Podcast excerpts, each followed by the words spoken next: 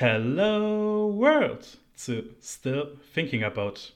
Ich hoffe, ihr habt heute zahlreich eingeschaltet, denn meine Gästin heute behandelt sehr oft das Thema zahlreiche Menschen, die gleichzeitig ein Spiel spielen. Denn sie ist die Chefredakteurin von Mein MMO. Und ich werde sie auch gleich begrüßen, zwei. Leia Jankowski. Hallo Leia. Hallo. Für die Menschen da draußen, die dich noch nicht kennen und auch Mein MMO nicht kennen, könntest du dich vielleicht kurz vorstellen? Ja klar. Ja, also ich bin äh, Leia, so wie du schon gesagt hast. Äh, das, das haben wir schon mal hinbekommen, den Namen. So, das, das steht jetzt. Ähm, ja, ich bin die Chefredakteurin von Mein MMO. Mein MMO ist die größte deutsche Webseite, wenn es um Multiplayer- und Online-Spiele geht. Wir sind ähm, Schwestern zu GameStar und GamePro. Die kennt man ja wahrscheinlich schon mal eher. Also, die sind ja schon ein paar Jährchen länger da. Die Mein MMO wurde 2013 gegründet, ist von daher auch noch nicht ganz so bekannt. Aber ähm, ja, wir sind jetzt schon mehrfach, mehrere Monate hintereinander das äh, reichweitesten, stärkste Online-Portal gewesen für reines Gaming, sage ich mal, laut den Argov-Zahlen. Also äh, ist jetzt auch nicht so, dass wir ein kleiner Blog sind. Wir werden nur immer wieder für einen kleinen Blog auch immer noch gehalten. Äh, was, was aber auch nicht schlimm ist, ist ja auch charmant. Ja, und äh, ich selber bin jetzt in der Branche seit Ende 2016. Da habe ich als freie Autorin angefangen, bei meinem MMO auch habe zwei Jahre da gearbeitet als äh, freie Autorin. Dann bin ich in eine Festanstellung gekommen, habe erstmal zwei Jahre noch Brandmanagerin gemacht für die Seite. Und keine fünf Jahre später bist du Chefredakteurin. Also du hast den German Business Dream gelebt. American Business Dream ist was anderes. Ja, das ist, äh, man muss aber auch sagen, da hat auch schon gutes Stück sehr harte Arbeit hintergesteckt. Also das äh, kam jetzt auch nicht so von heute auf morgen, ähm, weil ich bin ja auch so als Quereinsteigerin da reingekommen und äh, habe mich auch, kann man mal so sagen, ein paar sehr viele Stunden einfach auf dem Hintern gesetzt und sehr viel Wissen in kurzer Zeit gelernt und aufgesogen, um das, um, sag ich mal, diesen steilen Weg auch so gehen zu können. Hab da auch viel Unterstützung beibekommen von meinem Chef damals. Der hat sich auch ganz geduldig, schon als ich freie Autorin war, auch noch spät abends mit mir hingesetzt und hat mir Sachen erklärt, die mich interessiert haben, zur Webseite, zur Spielebranche. Und äh, also jetzt ohne, ohne meinen Chef, David Hallmann, wäre es jetzt auch nicht so schnell gegangen. Oh, das ist wirklich lieb. Und ich würde dich mal gerne fragen, was eigentlich die Aufgaben einer Chefredakteurin sind. Aber ich würde sagen, was dein Chef gemacht hat. Ich hoffe, das trägst du an deine nächsten MitarbeiterInnen und RedakteurInnen weiter, weil ich habe bisher nicht so oft gute Erfahrungen mit Chefredakteuren gemacht. Also da war es wirklich mehr so direkte Hierarchie, also von oben nach unten schauen. Deswegen, ich hoffe, dass du eine viel, viel bessere Chefredakteurin wirst. Ja, das hoffe ich natürlich auch. Also ganz so lange ist es ja auch noch nicht. Ich bin jetzt, äh, ja, Zeitpunkt der Aufnahme ist, äh, ist im März, Ende März. Und das heißt, ich bin jetzt ungefähr knapp seit äh, zwei Monaten offiziell Chefredakteurin. Ja, also ich möchte das natürlich schon genauso weitergeben. Das heißt, äh, ich betreibe auch sehr viel Mentoring mit, mit dem Team. Ähm, und sie haben halt auch immer jede Möglichkeit, Fragen an mich zu stellen. Und ich äh, gebe mir immer das, das, das sehr viel Mühe, alles weitreichend zu beantworten und zu unterstützen, wo ich nur kann. Äh, mit diversen Entwicklungsplänen und zu schauen, wo die Stärken und Schwächen der Leute liegen und sich dann halt mehr auf die Stärken konzentrieren und äh, gucken, was man dann jeweils aus der einzelnen Person so machen kann. Das ist halt auch sehr spannend, weil natürlich die Interessen und Stärken auch in so einem Team, äh, es ist ein, mit mir zusammen, sind wir ein achtköpfiges Team, ist auch sehr unterschiedlich. Ähm, das sehr unterschiedlich gelagert und äh, das, das ist dann schon ganz cool, dann auch zu sehen, wo sich die Leute hin entwickeln. Und jetzt äh, können wir, glaube ich, schon langsam so ins erste Thema hereingehen, weil ich finde, Vorstellung war jetzt echt eine tolle und wir haben jetzt endlich mal so einen Einblick in die Branche, also beziehungsweise intern zu mein MMO bekommen. Und da wollen wir auch bleiben beim Thema MMO, weil das unser erstes Thema ist. Und ich würde dich dafür gerne jetzt erstmal fragen, was ist dein Lieblings-MMO-Spiel? Ja, da kommt es wahrscheinlich ganz auf die Definition an. Ähm, wenn du als MMO verstehst, sowas wie World of Warcraft, Final Fantasy XIV, also sagen wir mal ein klassisches Themenpark MMORPG, die spiele ich nicht. Also ähm, ich habe mir verschiedene angeguckt, ich habe mir die größten angeguckt, ich habe mir westliche angeguckt, asiatische angeguckt, alleine auch schon für den Job, bin aber nie ins Endgame gekommen. Ähm, ich werde mit dem Genre persönlich für meine Freizeit, sage ich mal, äh, nicht richtig warm, was eben das, das ganz klassische Themenpark-MMO angeht. Wenn wir aber den Begriff das Stückchen weiter definieren, ähm, also im Prinzip mehr Online-Multiplayer-Spiele mit da reinnehmen, die äh, eine, persistente Spielwelt haben, dann äh, fühle ich mich allgemein im Bereich Koop sehr wohl. Also ich spiele sehr, sehr, sehr gerne Koop-Spiele. Ähm, ich habe zum Beispiel sehr lange Warframe gespielt. Das ist ein, ähm, ja, Loot Grinder, aber auch ein. Ich, ähm, mhm. Das ist jetzt ein wichtiger Punkt, weil wenn jetzt Leute, und ich nehme mich da echt nicht raus, sich über Warframe informieren, weil sie jetzt irgendwie auf Social Media oder YouTube irgendwann ein paar coole Szenen gesehen haben von Space Ninja, die auf ihren Knien rumsliden, sehen oder einfach nur angeln. Ähm, da ist immer sofort diese Einstiegshürde, wird einem da entgegengeworfen. Und zwar, ist es überhaupt noch möglich, als Neueinsteiger, also von null in Warframe einzusteigen, oder wird man da von der schieren Menge an Informationen und Systemen und whatever erschlagen? Ach, das ist eigentlich immer ein Thema bei vielen MMOs. Also MMOs, die sind ja dafür da, um da zu bleiben.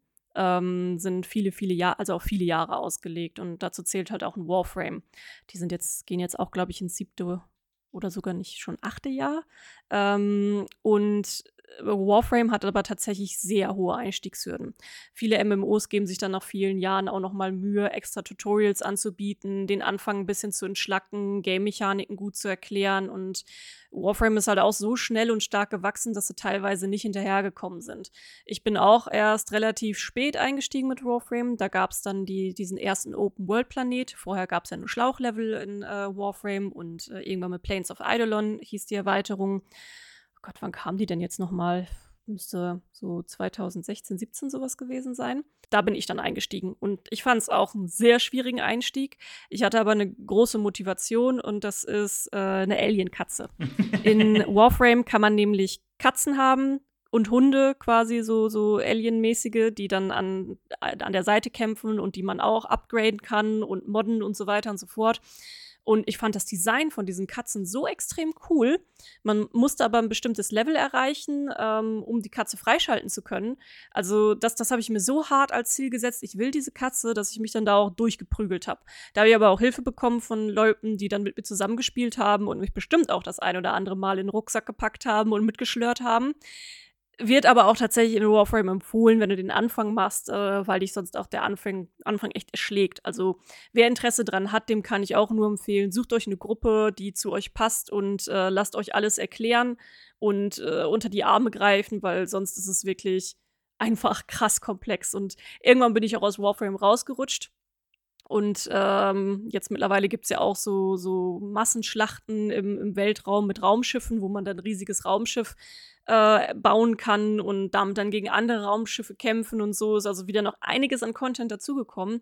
Und ich muss halt sagen, ich habe im Moment keine Lust, das wieder aufzuholen, weil ich dann wieder andere Spiele gespielt habe.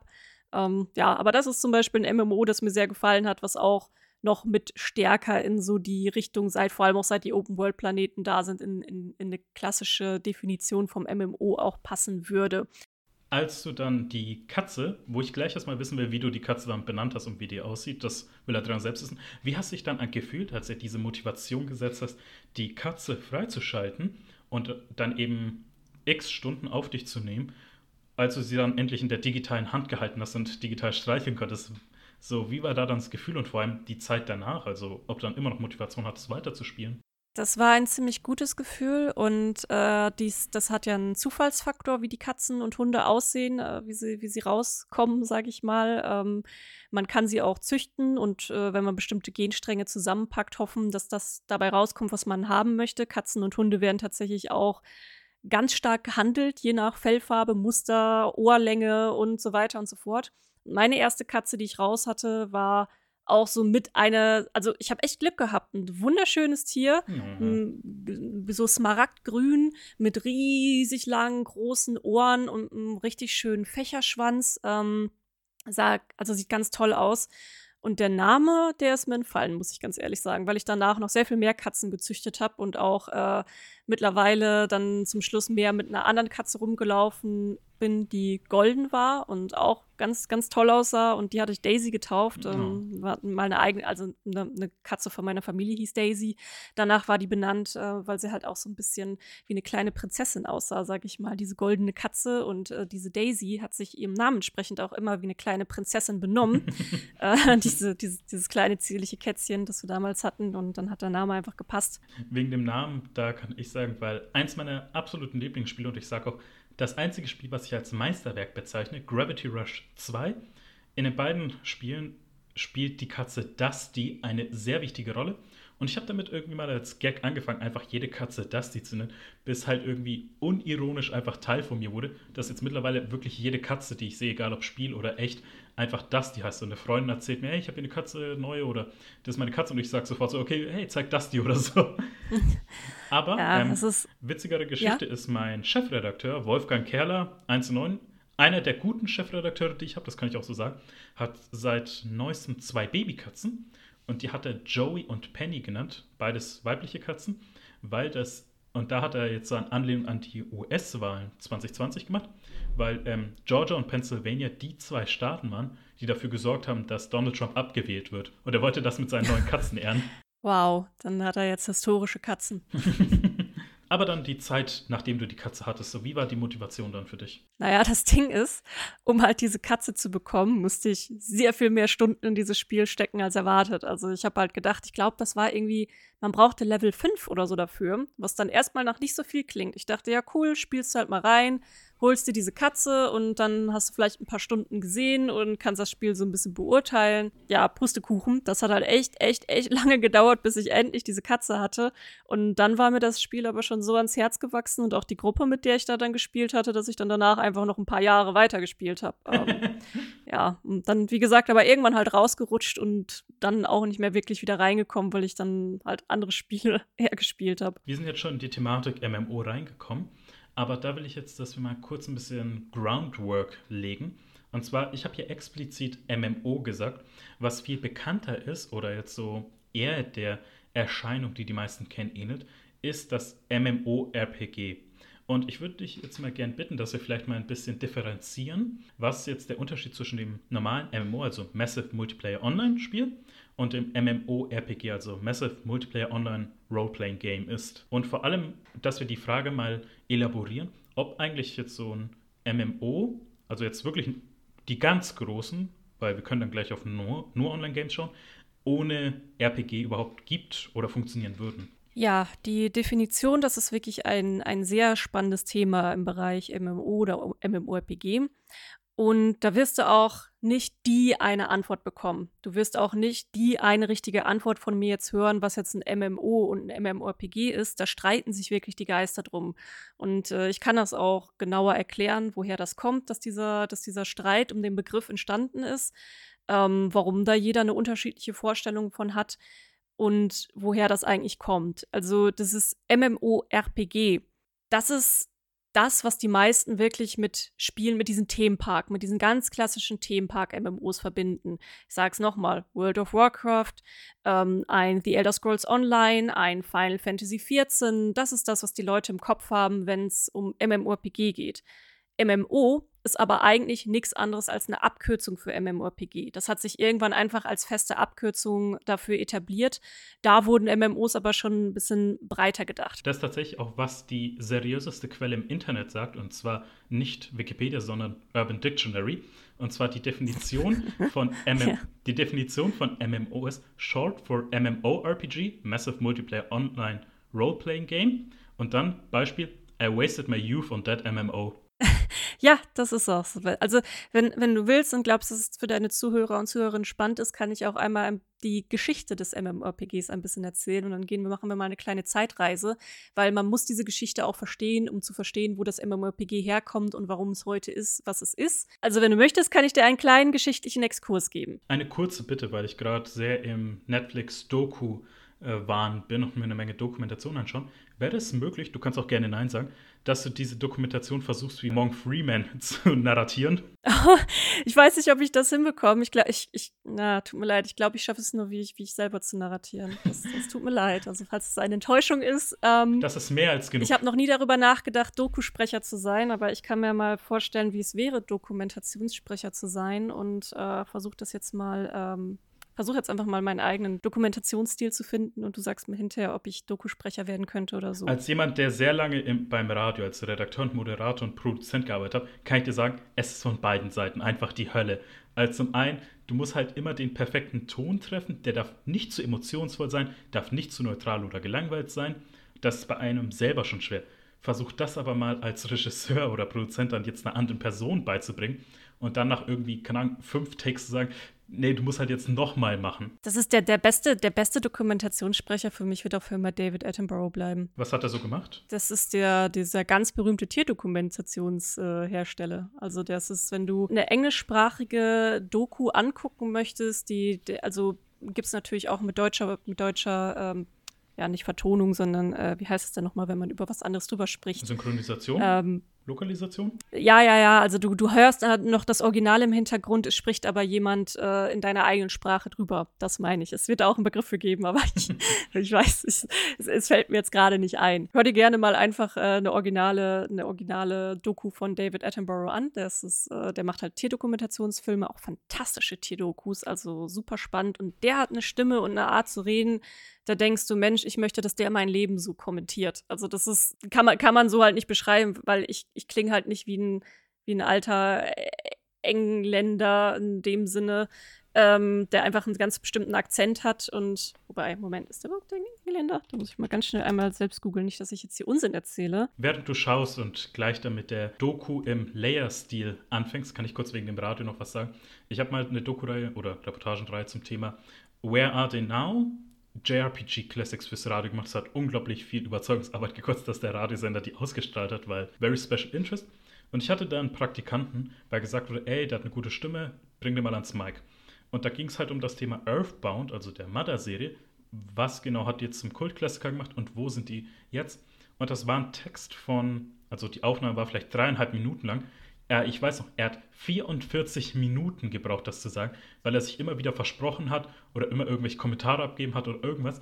Als er dann das endlich mal fertig hatte, ich habe die Tür von der Kabine aufgerissen und gesagt, fuck ja jetzt, weil er mich einfach dann aufgeregt hat. So, ich weiß, nicht die beste Art, war auch vielleicht unhöflich von mir, aber es war halt dann einfach nur irgendwann nervenzerreibend. Ja, manchmal ist man dann einfach emotional. Ich habe gerade nachgeschaut, er ist Brite, also ähm, dann hat das, das Einordnen meint des Akzents hat mich dann nicht getäuscht. Also ja, es äh, ist auf jeden Fall britisch. Also kann ich sehr empfehlen, wenn man Tierdokus mag. Okay, dann jetzt die Geschichte der MMOs und wir versuchen, weil wir haben noch ein paar kleine Themen auf der Liste, deswegen versuchen wir es nicht zu ausgiebig zu machen, wenn es geht. Nein, ich, ich gebe nur ein paar, ich gebe nur so ein paar Eckpunkte mit, damit man einmal eben verstehen kann, woher es kommt, weil dann wird es mit der Definition nämlich auch leichter. Zwar die Entwicklung des Massively Multiplayer Games, auch genannt MMO, reicht bis in die 1960er Jahre zurück.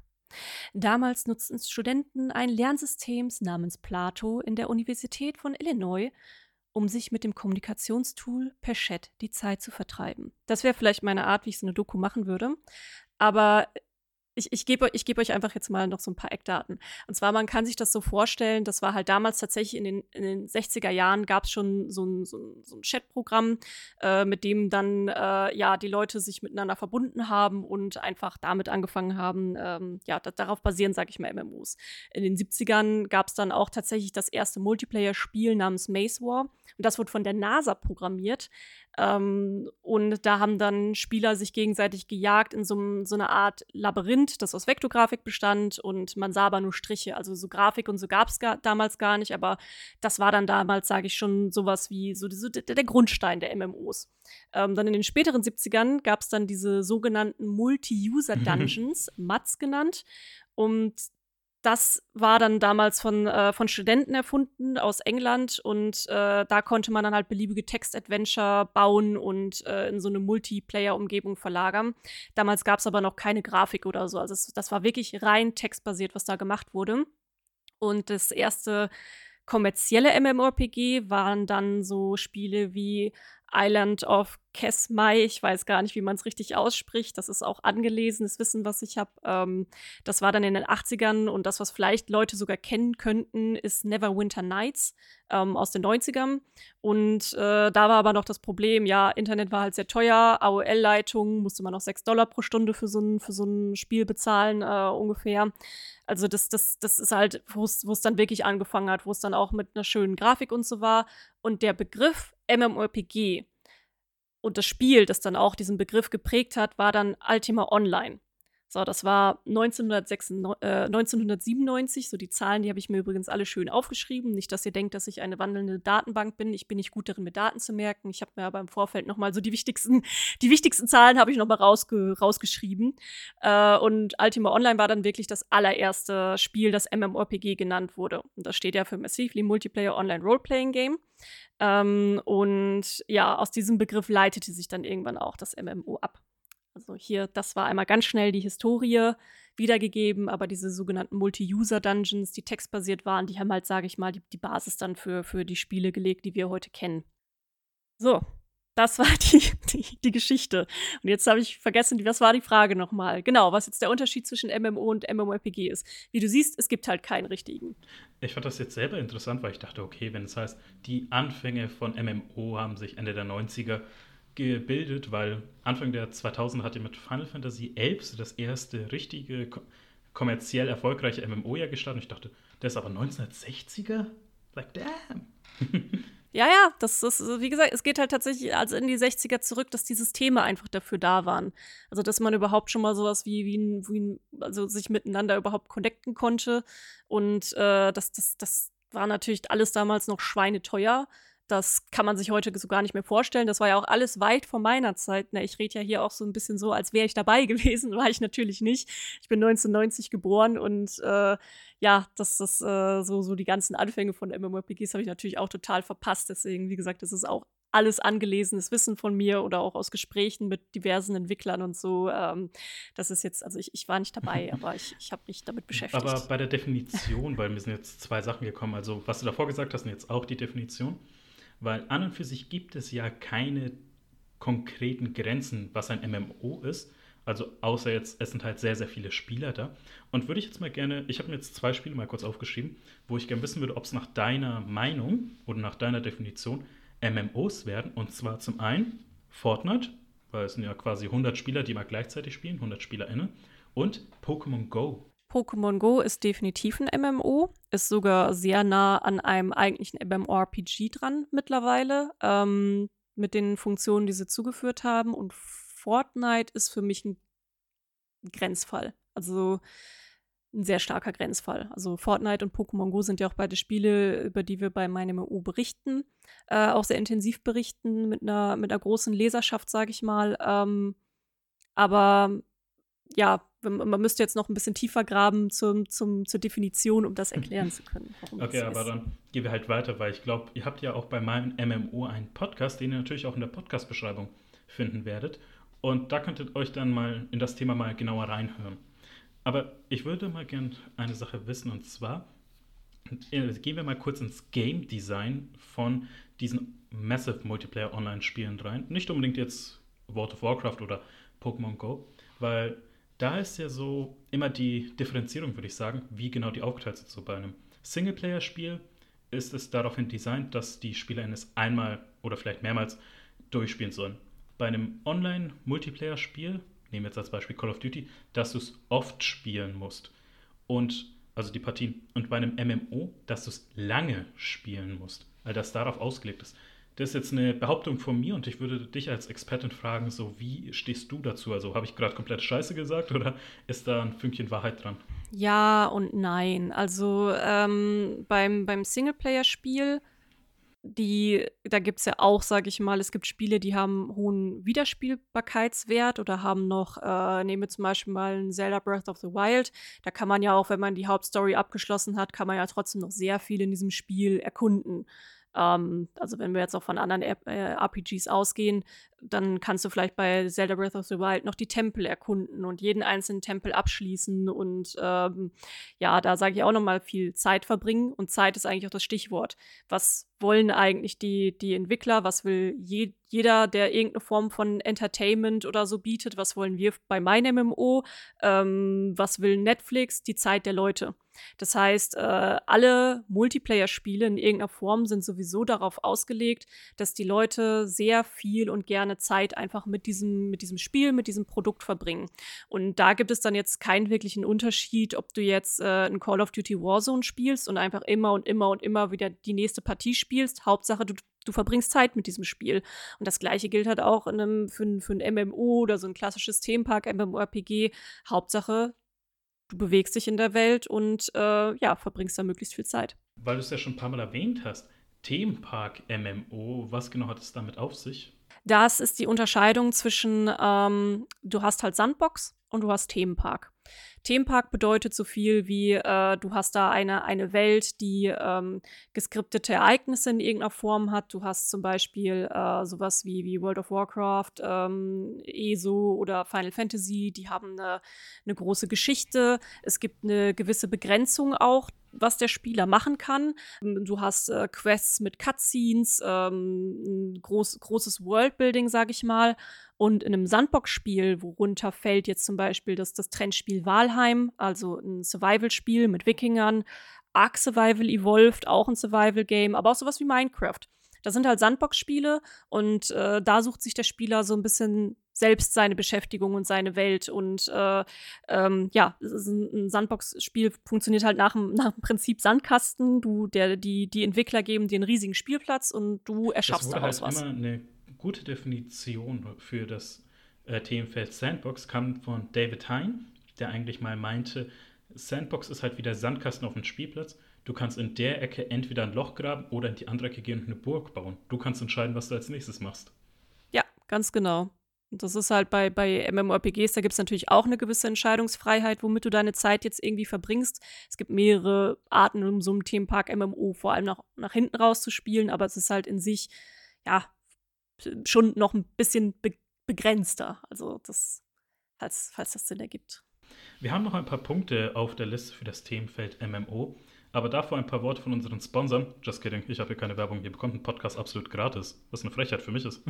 Nein, und zwar, der nächste Punkt ist Faszination. Also, was eben die Faszination von diesen Spielen ausmacht. Und natürlich können wir jetzt nicht sagen, hey, Faszination, Online-Gaming macht das aus, Faszination, Singleplayer das aus. Deswegen, ich würde mal gerne auf die aktuellen Top-Titel schauen, wo du als Chefredakteurin bestimmt ein bisschen Insight hast in Sachen, weil ihr halt so Content dafür machen müsst und dann wisst, was die Leute gerade interessiert. Und dass wir jetzt so eine Handvoll mal nehmen und du einfach aus deiner Sicht sagen würdest, was jetzt eigentlich dazu geführt hat, dass die Titel beliebt sind oder gern gespielt werden. Wie findest du die Idee? Ja, können wir gerne machen. Ähm, dazu kann ich auch noch ein bisschen ausholen, was die Definition angeht, weil das brauchen wir auch, um erklären zu können, was die Faszination ausmacht. Also es gibt Leute, die sagen ja, ein MMORPG, das fängt halt erst an mit dem Massively, also zu den Zeiten von Ultima Online oder auch noch ein Dark Age of Camelot, äh, das in den, in den frühen Nullerjahren rauskam. Da war es halt gang und gäbe, dass eben diese Schlachten, diese massiven Schlachten stattgefunden haben. Es gab mehr als hunderte Spieler auf dem, im, im Spiel, die irgendwie was zusammen gemacht haben. World of Warcraft hat dann halt 2004 ähm, als es released wurde, genau dieses Massively rausgenommen und hat halt die Instanzen eingeführt. Ne? Mhm. Also ein begrenzter Raum von Spielern kann irgendwie ein Dungeon oder ein Raid laufen oder ein PvP gehen. Ich glaube, dass das äh, bei, bei WoW sind es maximal 40, was ja auch immer noch viel sind, aber man kann es auch mit vier Leuten machen oder zu zweit oder auch mittlerweile relativ einfach alleine. Und da hört für viele schon die Definition bei MMO auf. Also wenn es nicht mehr als äh, 300 Leute oder so sind nach dem Motto, dann ist es kein MMO. Ist aber auch so ein bisschen Quatsch. Ich möchte einmal kurz erzählen von einem Interview, das ich äh, letztes Jahr geführt habe mit Rev Costa. Ähm, der war damals der Lead-Designer von Ultima Online. Wir erinnern uns zur Histo Historiengeschichte. Äh, das erste Spiel, was jemals als MMORPG bezeichnet wurde. Mit dem Lead-Designer habe ich gesprochen. Mit dem habe ich auch genau über diese Themen gesprochen. Wie, was macht die Faszination aus? Was macht eigentlich ähm, äh, ein MMO überhaupt aus? Und äh, er hat halt damals, das fand ich super witzig, äh, in dem Interview hat er gesagt, also MMO ist eigentlich eine, ein Sch-Begriff für, für, dieses, für dieses Genre. Also er findet dies, diese, diesen Begriff MMO, obwohl sein Spiel es damals geprägt hat, findet er einfach nicht gut, um das bezeichnen zu können, was MMOs halt eigentlich sind. Sie haben eigentlich damals auch schon eher dazu tendiert zu sagen, es ist eine Online-Welt oder eine virtuelle Welt, also so die technische Definition ist, es, es muss halt Platz zum Bewegen geben, es, man muss einen Avatar erstellen können und es muss persistent sein. Das Witzige war, was Ultima Online dann damals anders gemacht hat als alle anderen Spiele in dem Genre, ist, sie haben äh, sich an Harvest Moon orientiert.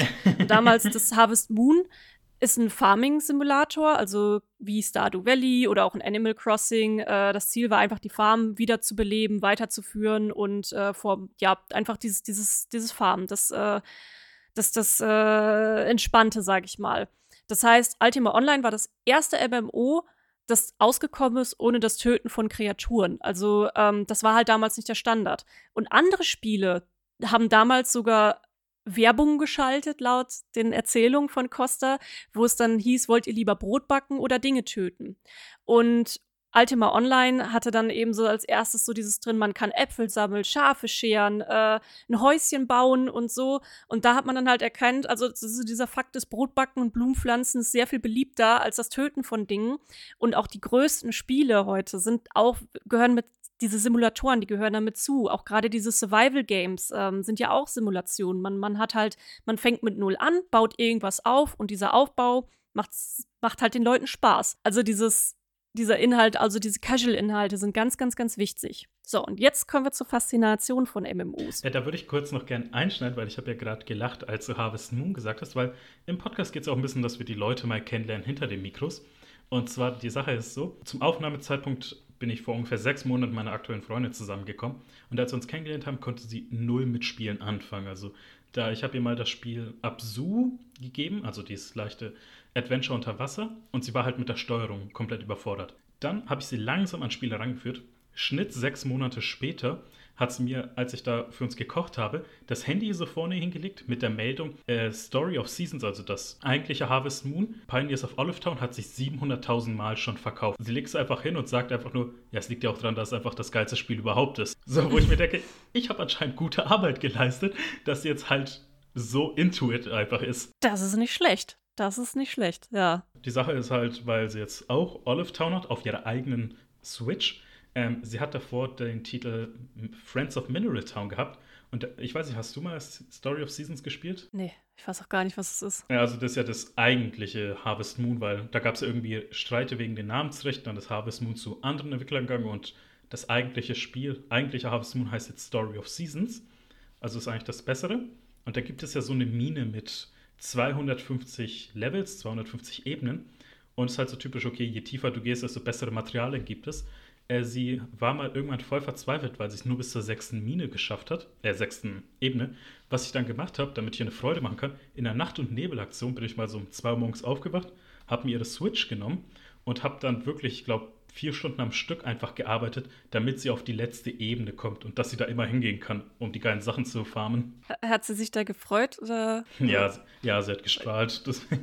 Das, das kann, das, sowas kann ja auch sehr grenzwertig sein, weil es gibt ja auch Leute, die, die mögen es ja dann auch, das wirklich selbst zu erreichen, egal wie, wie, äh, wie, wie schwierig es ist. Ist ja anscheinend gut gegangen oder äh, so in dem Fall und das ist ja mega süße Aktion, aber ja. bei sowas muss man tatsächlich immer so ein bisschen aufpassen. Also was, was, was der Spieler oder die Spielerin dahinter dann auch wirklich mit ihrem Spiel möchte. Das, äh ja, das ist ja das Komische, weil sie ja noch am Anfang ihrer Spielerschaft ist, nennen wir es mal, dass ich immer so kuratierte Spiele gebe, also wo ich weiß, die sind jetzt nicht zu anstrengend oder zu schwierig oder sowas oder zu frustrierend. Ja.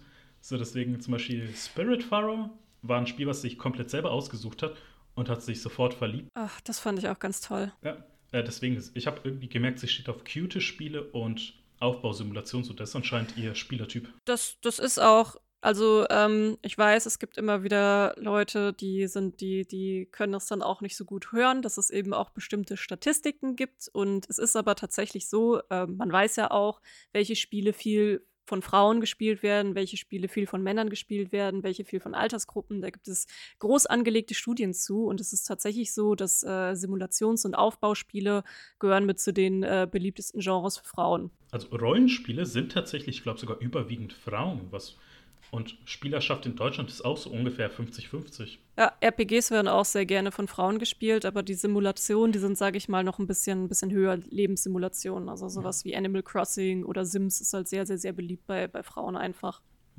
Also, wir kommen jetzt gleich nochmal zurück zum Thema Faszination MMO, aber da will ich noch einen Tipp an euch rausgeben, weil in der Recherche für Spiele für Sie habe ich ein Spiel herausgefunden, wo ich sage, ich liebe es allein jetzt schon. Und zwar, es heißt, es kommt 2021 raus, es heißt Bear and Breakfast, wo ein Cartoon-Bär ein Bed and Breakfast, also so ein Mini-Hotel Motel-Gedöns aufbauen muss. Und ich finde das einfach so witzig, allein wegen des Wortspiels und der Tatsache, dass man einen Bär spielt. Klingt auf jeden Fall gut, ja.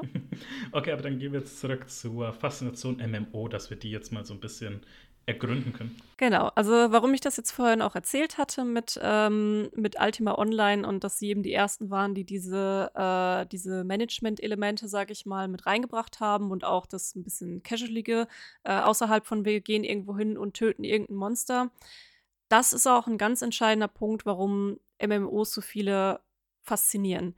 In MMOs ist es einfach möglich, in eine parallele Spielwelt zu flüchten. Dabei ist es auch ganz, ganz egal, was es jetzt ist. Also ob du jetzt ein World of Warcraft hast, ob du vielleicht ein Destiny 2 hast, ob du ähm, ja einfach äh, ein äh, Ark Survival Evolved oder ein, ein Walheim oder so hast. Das ist egal. Du kannst halt in eine andere Spielwelt flüchten. Du kannst jemand sein, der du sonst im echten Leben vielleicht nicht sein kannst. Und ähm, du, du hast da dann, sage ich mal, kannst du so, so ein zweites, zweites Leben einfach aufbauen. Dann gehört halt noch mit dazu, ähm, dass, dass, dass eben die, ähm, dass, dass die MMOs dann eben sehr viele unterschiedliche Spielertypen an, an ähm, ansprechen können. Es gibt da auch so ein bestimmtes Vier-Spielertypen-System. Das heißt, äh, es gibt so eine, nennt sich die Bartel-Klassifizierungslehre, ist äh, basiert auf Alan Bartel. Ähm, der hat äh, in den 90ern äh, die MMO-Spieler in vier Typen eingeteilt. Und das ist halt äh, einmal der Achiever, der möchte möglichst viel erreichen, der hat dann auch immer die besten Stats und äh, maximiert seine Item-Sets und äh, hast du nicht gesehen, muss das halt auch anderen zeigen. Hast du den Explorer, der halt gerne einfach die Spielwelt erkundet, also ähm, gerne Geheimnisse entdeckt und, sag ich mal, jede, jede Tür öffnen muss, um zu gucken, ob da irgendwas hinter ist. Dann hast du den Socializer, der halt äh, gerne mit anderen anderen Leuten interagiert. Äh, Koop ist wichtig und den Killer. Dem ist halt diesen, den sind Kämpfe wichtig, vor allem auch der Wettbewerb mit anderen Menschen. Also der muss halt irgendwie PvP oder so spielen. Das ist mittlerweile auch noch viel weiter ausgebreitet, ist auch auf Singleplayer-Games äh, angewendet worden. Ähm, das war aber so das Grundprinzip. Und in MMOs ist es ganz egal, welcher Spielertyp du bist, du wirst irgendwie Content finden, den du magst. Ob du dich jetzt mit zum Beispiel Housing beschäftigst, ähm, dein, deine kleinen, deine Wunschhütte aufbaust, äh, ob du äh, äh, vor allem gerne Sachen einsammelst und craftest, ob du, ähm, wenn das MMO PvP bietet, was die meisten klassischen MMORPGs auch tun, kannst du da halt auch so den, den Killer drin ansprechen kannst mit anderen Leuten interagieren musst es aber nicht. Moderne MMOs sind auch immer stärker darauf ausgelegt, dass du sie auch alleine spielen kannst. Das ist heute fürs MMO sehr, sehr, sehr wichtig. Und auch die ganz Großen haben sich immer mehr darauf ausgerichtet, Singlepl äh, Singleplayer-freundlicher zu sein. Ähm, hast aber trotzdem eine belebte Welt um dich rum. Es sind in der Regel sehr große Welten, die du auch irgendwie entdecken kannst. Ähm, das heißt, du, du sprichst wirklich damit so viele Spielertypen an, wo jeder das daraus machen kann, was er will, plus sich eben in so eine andere Welt begeben. Und das macht im Prinzip dann auch die Faszination für das MMO aus, aus meiner Sicht. Ich finde das eigentlich wirklich eine schöne Vorstellung eigentlich, dass halt einfach so MMO schon davor sagt, so hey, hier hast du in spielerischer, digitaler Hinsicht ein Zuhause. Egal wer du bist, egal wie du bist, egal was oder wo du bist. Du hast hier ein Zuhause einfach. Und das finde ich wirklich schön einfach. Das wollte ich jetzt mal diesen Moment nehmen, um es zu appreciaten. Ja, das ist viele, viele sind auch ihrem MMO sehr verbunden. Also das ist, wenn du dich, ähm, wie gesagt, ich bin, ich bin ja tatsächlich nicht der ganz klassische Themenpark MMORPG-Spieler, weswegen es vielleicht auch für den einen oder anderen ein bisschen seltsam sein mag, dass ich die Chefredakteurin jetzt von meinem MMO bin.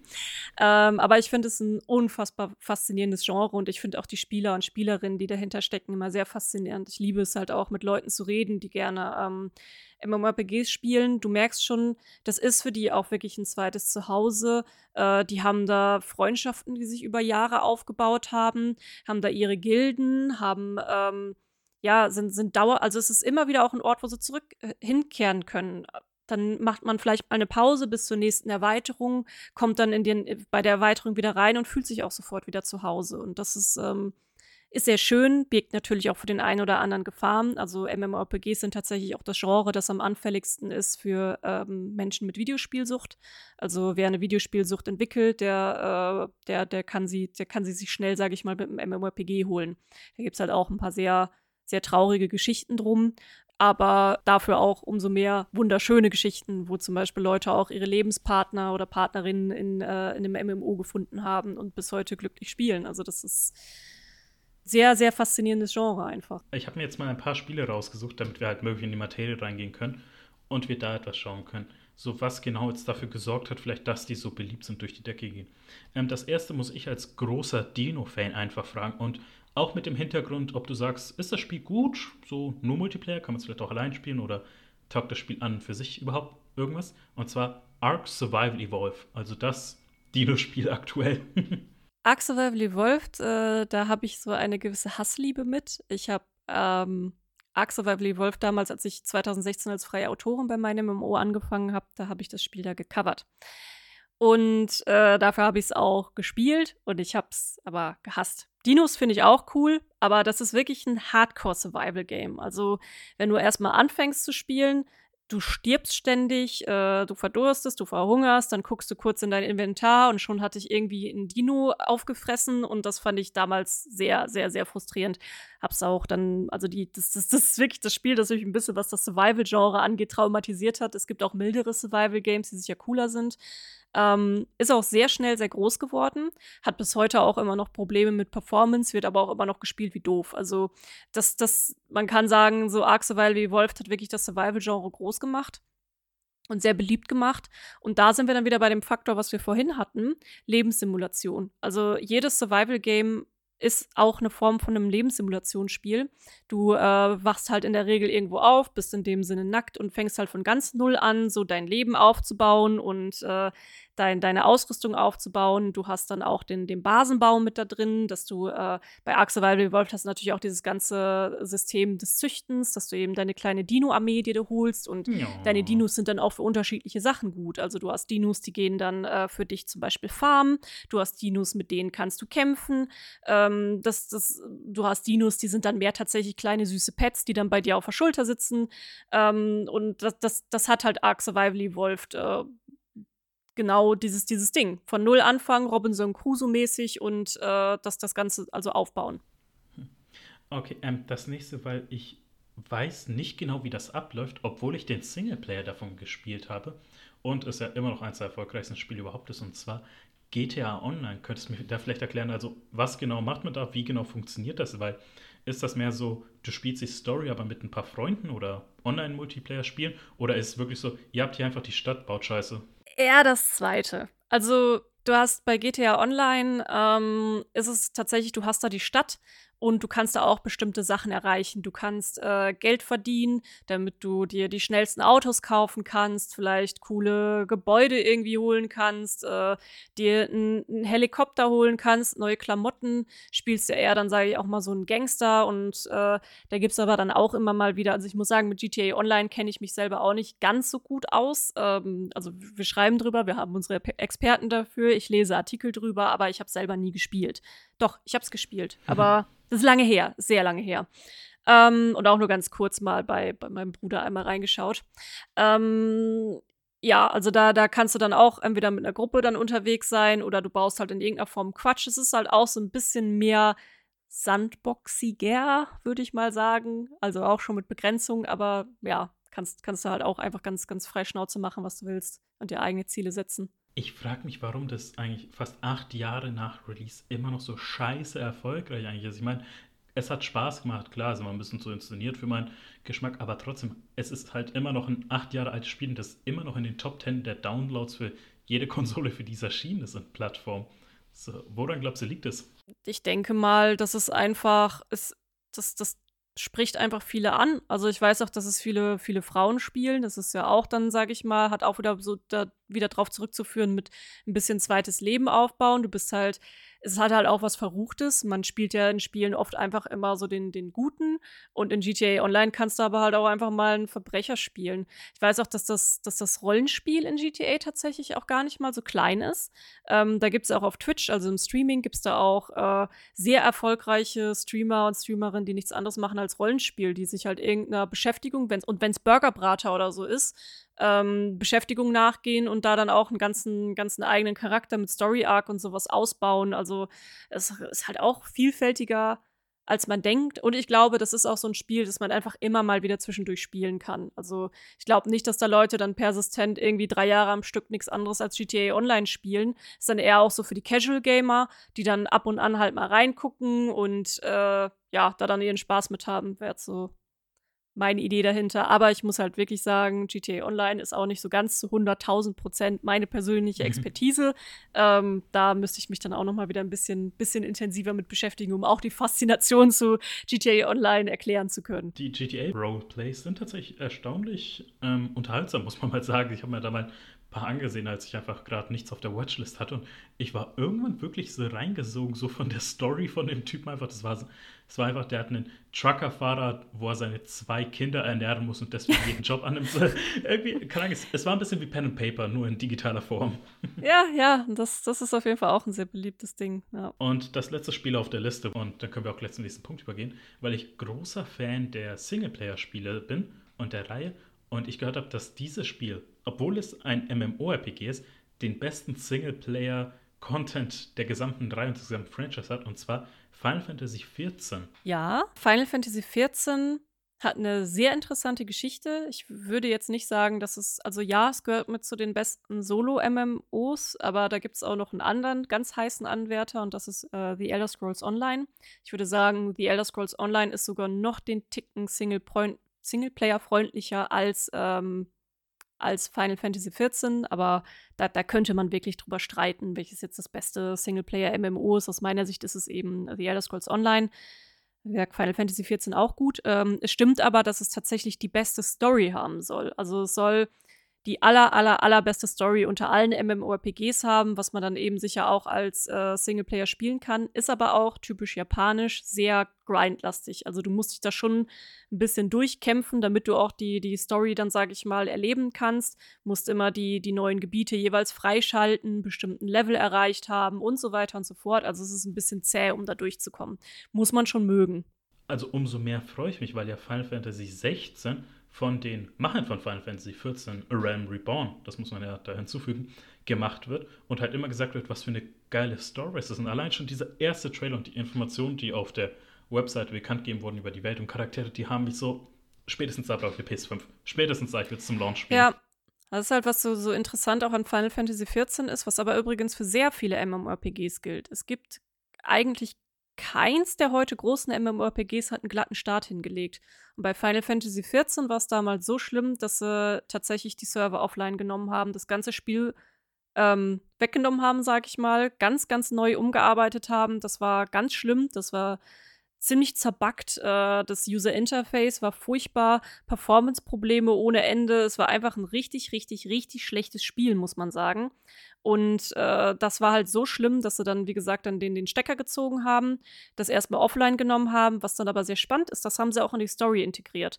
Also in der Story war es dann so, dass irgendwie ein, ein riesiger Komet mehr oder weniger ähm, dann auf die Welt gefallen ist und die Welt zerstört hat.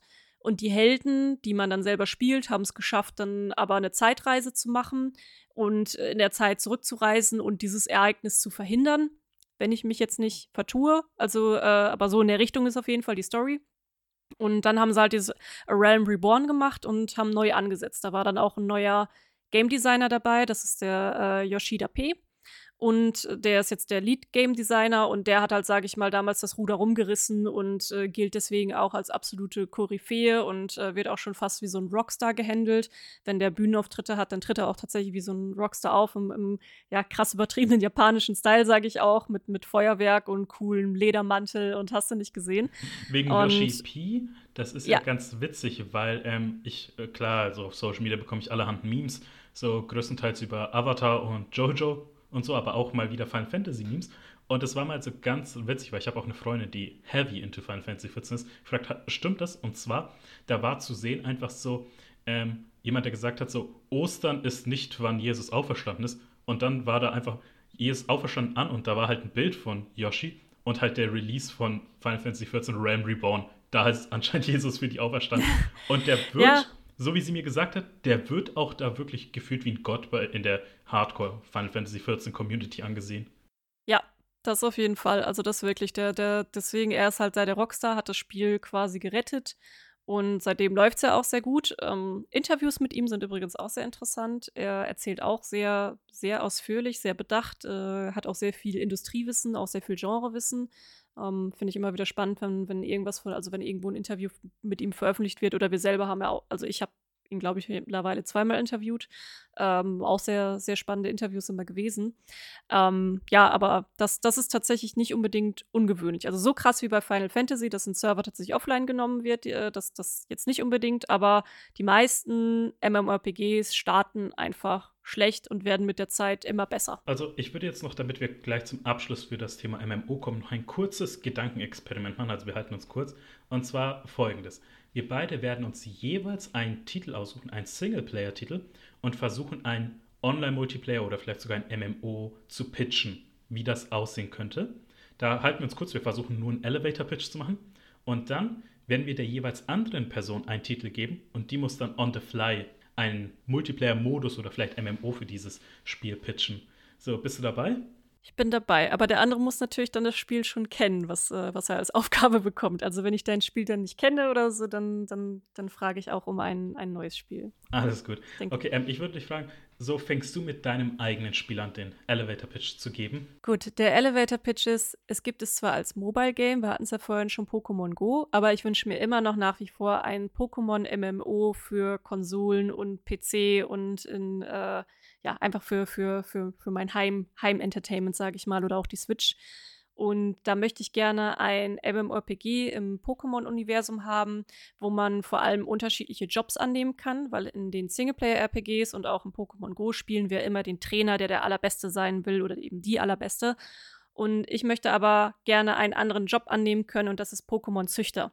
In den RPGs hat mir nämlich auch immer das Züchten sehr viel Spaß gemacht und ich stelle mir das dann so vor, dass dann jemand Arenaleiter werden kann. Er kann in der Top 4 dann hinterher in der äh, Pokémon-Liga auftreten, kann auch den, den Job des Bösewichts übernehmen und eben Pokémon-Züchter oder Züchterin sein. Das, das ist mein, mein großer Traum und man kann auch seinem eigenen Charakter, sage ich mal, weiter ausbauen und dementsprechend für, für Jobs bessere Stats geben, dass du bei einer Pokémon-Zucht dann eben was besonders toll kannst oder wenn du Trainer sein willst, ein äh, ganz besondere Kampfskills und sowas haben kannst und deine Pokémon vielleicht schneller besser trainieren.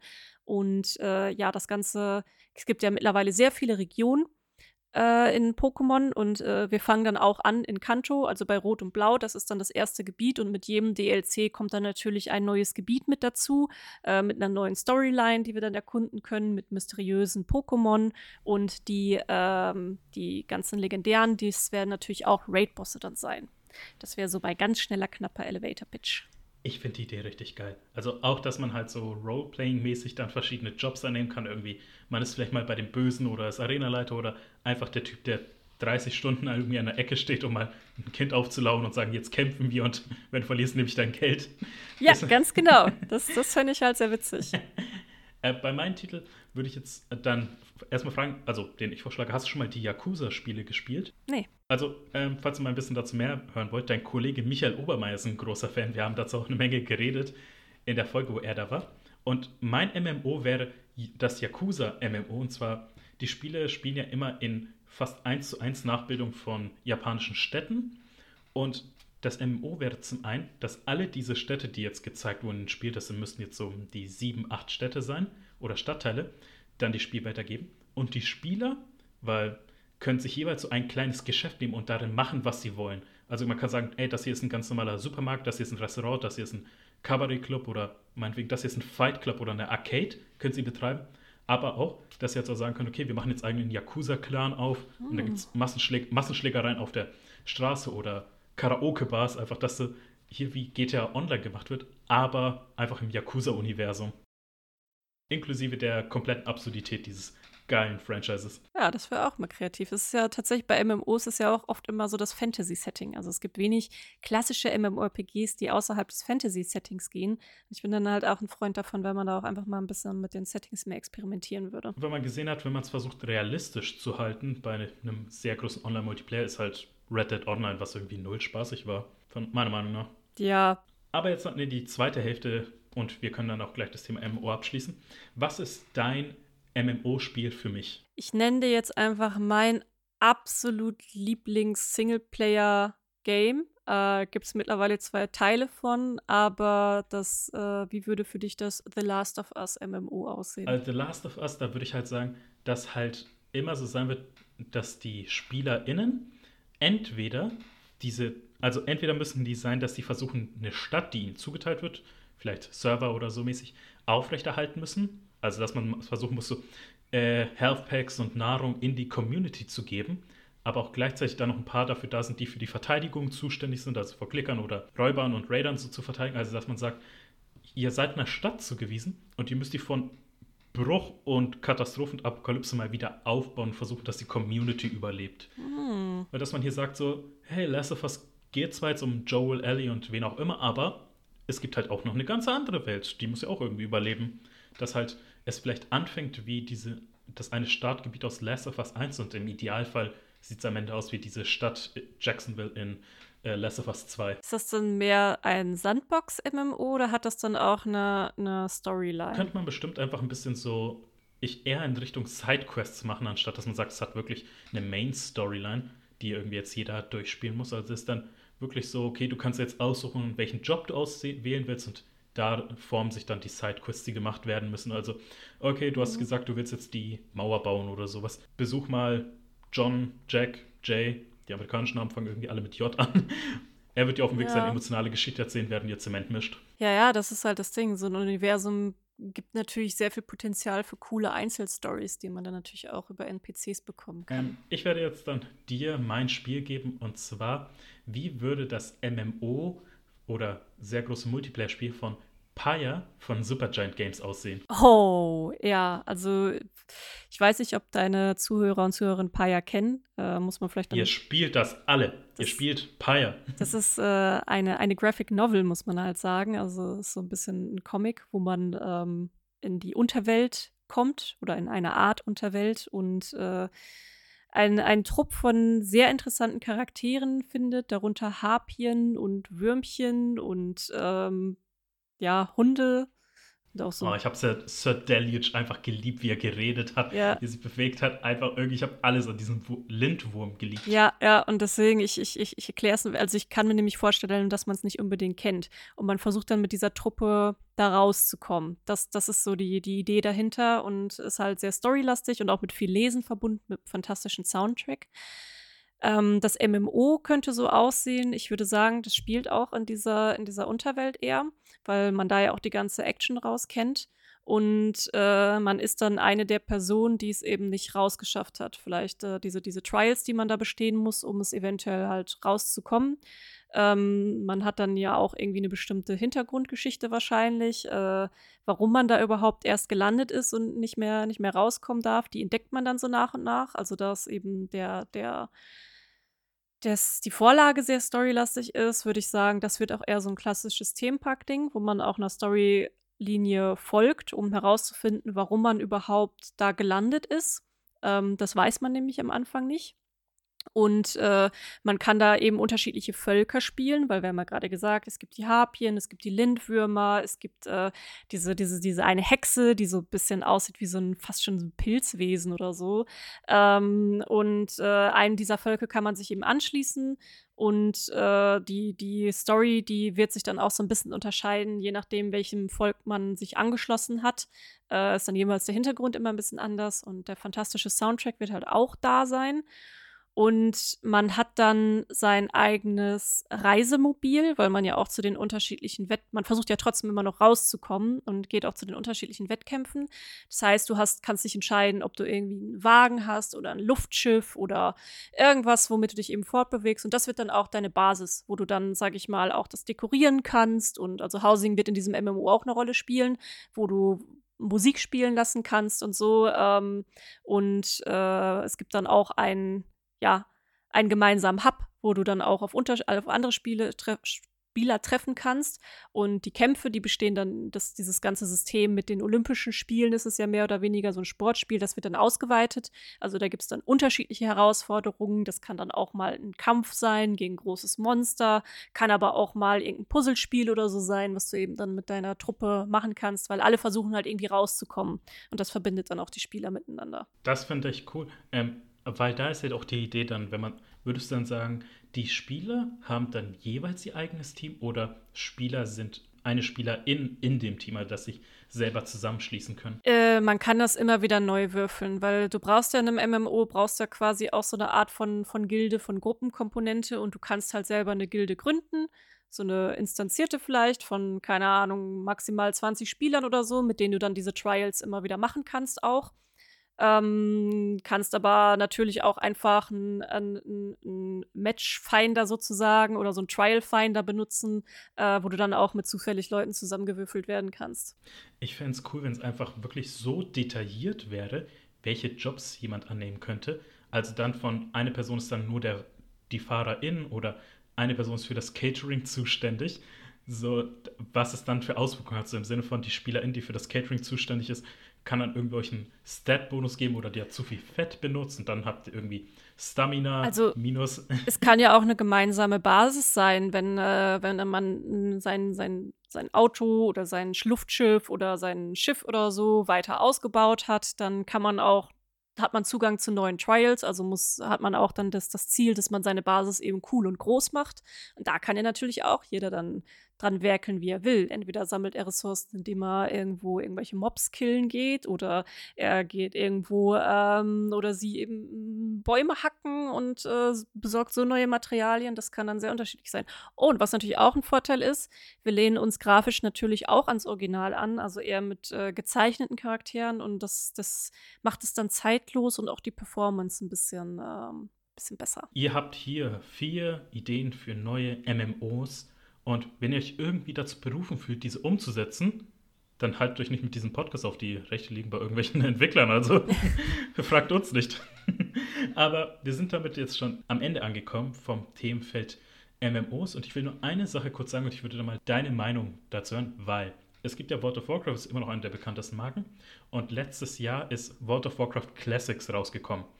Dieses Jahr ist dann das allererste Add-on von World of Warcraft nochmal für die Classic-Version erschien. Das heißt, wir können davon ausgehen, dass alle Add-ons nochmal für Classics erscheinen. Und ich gehe stark davon aus, in, Ahnung, vielleicht zehn Jahren wird es dann World of Warcraft Classic Classic geben.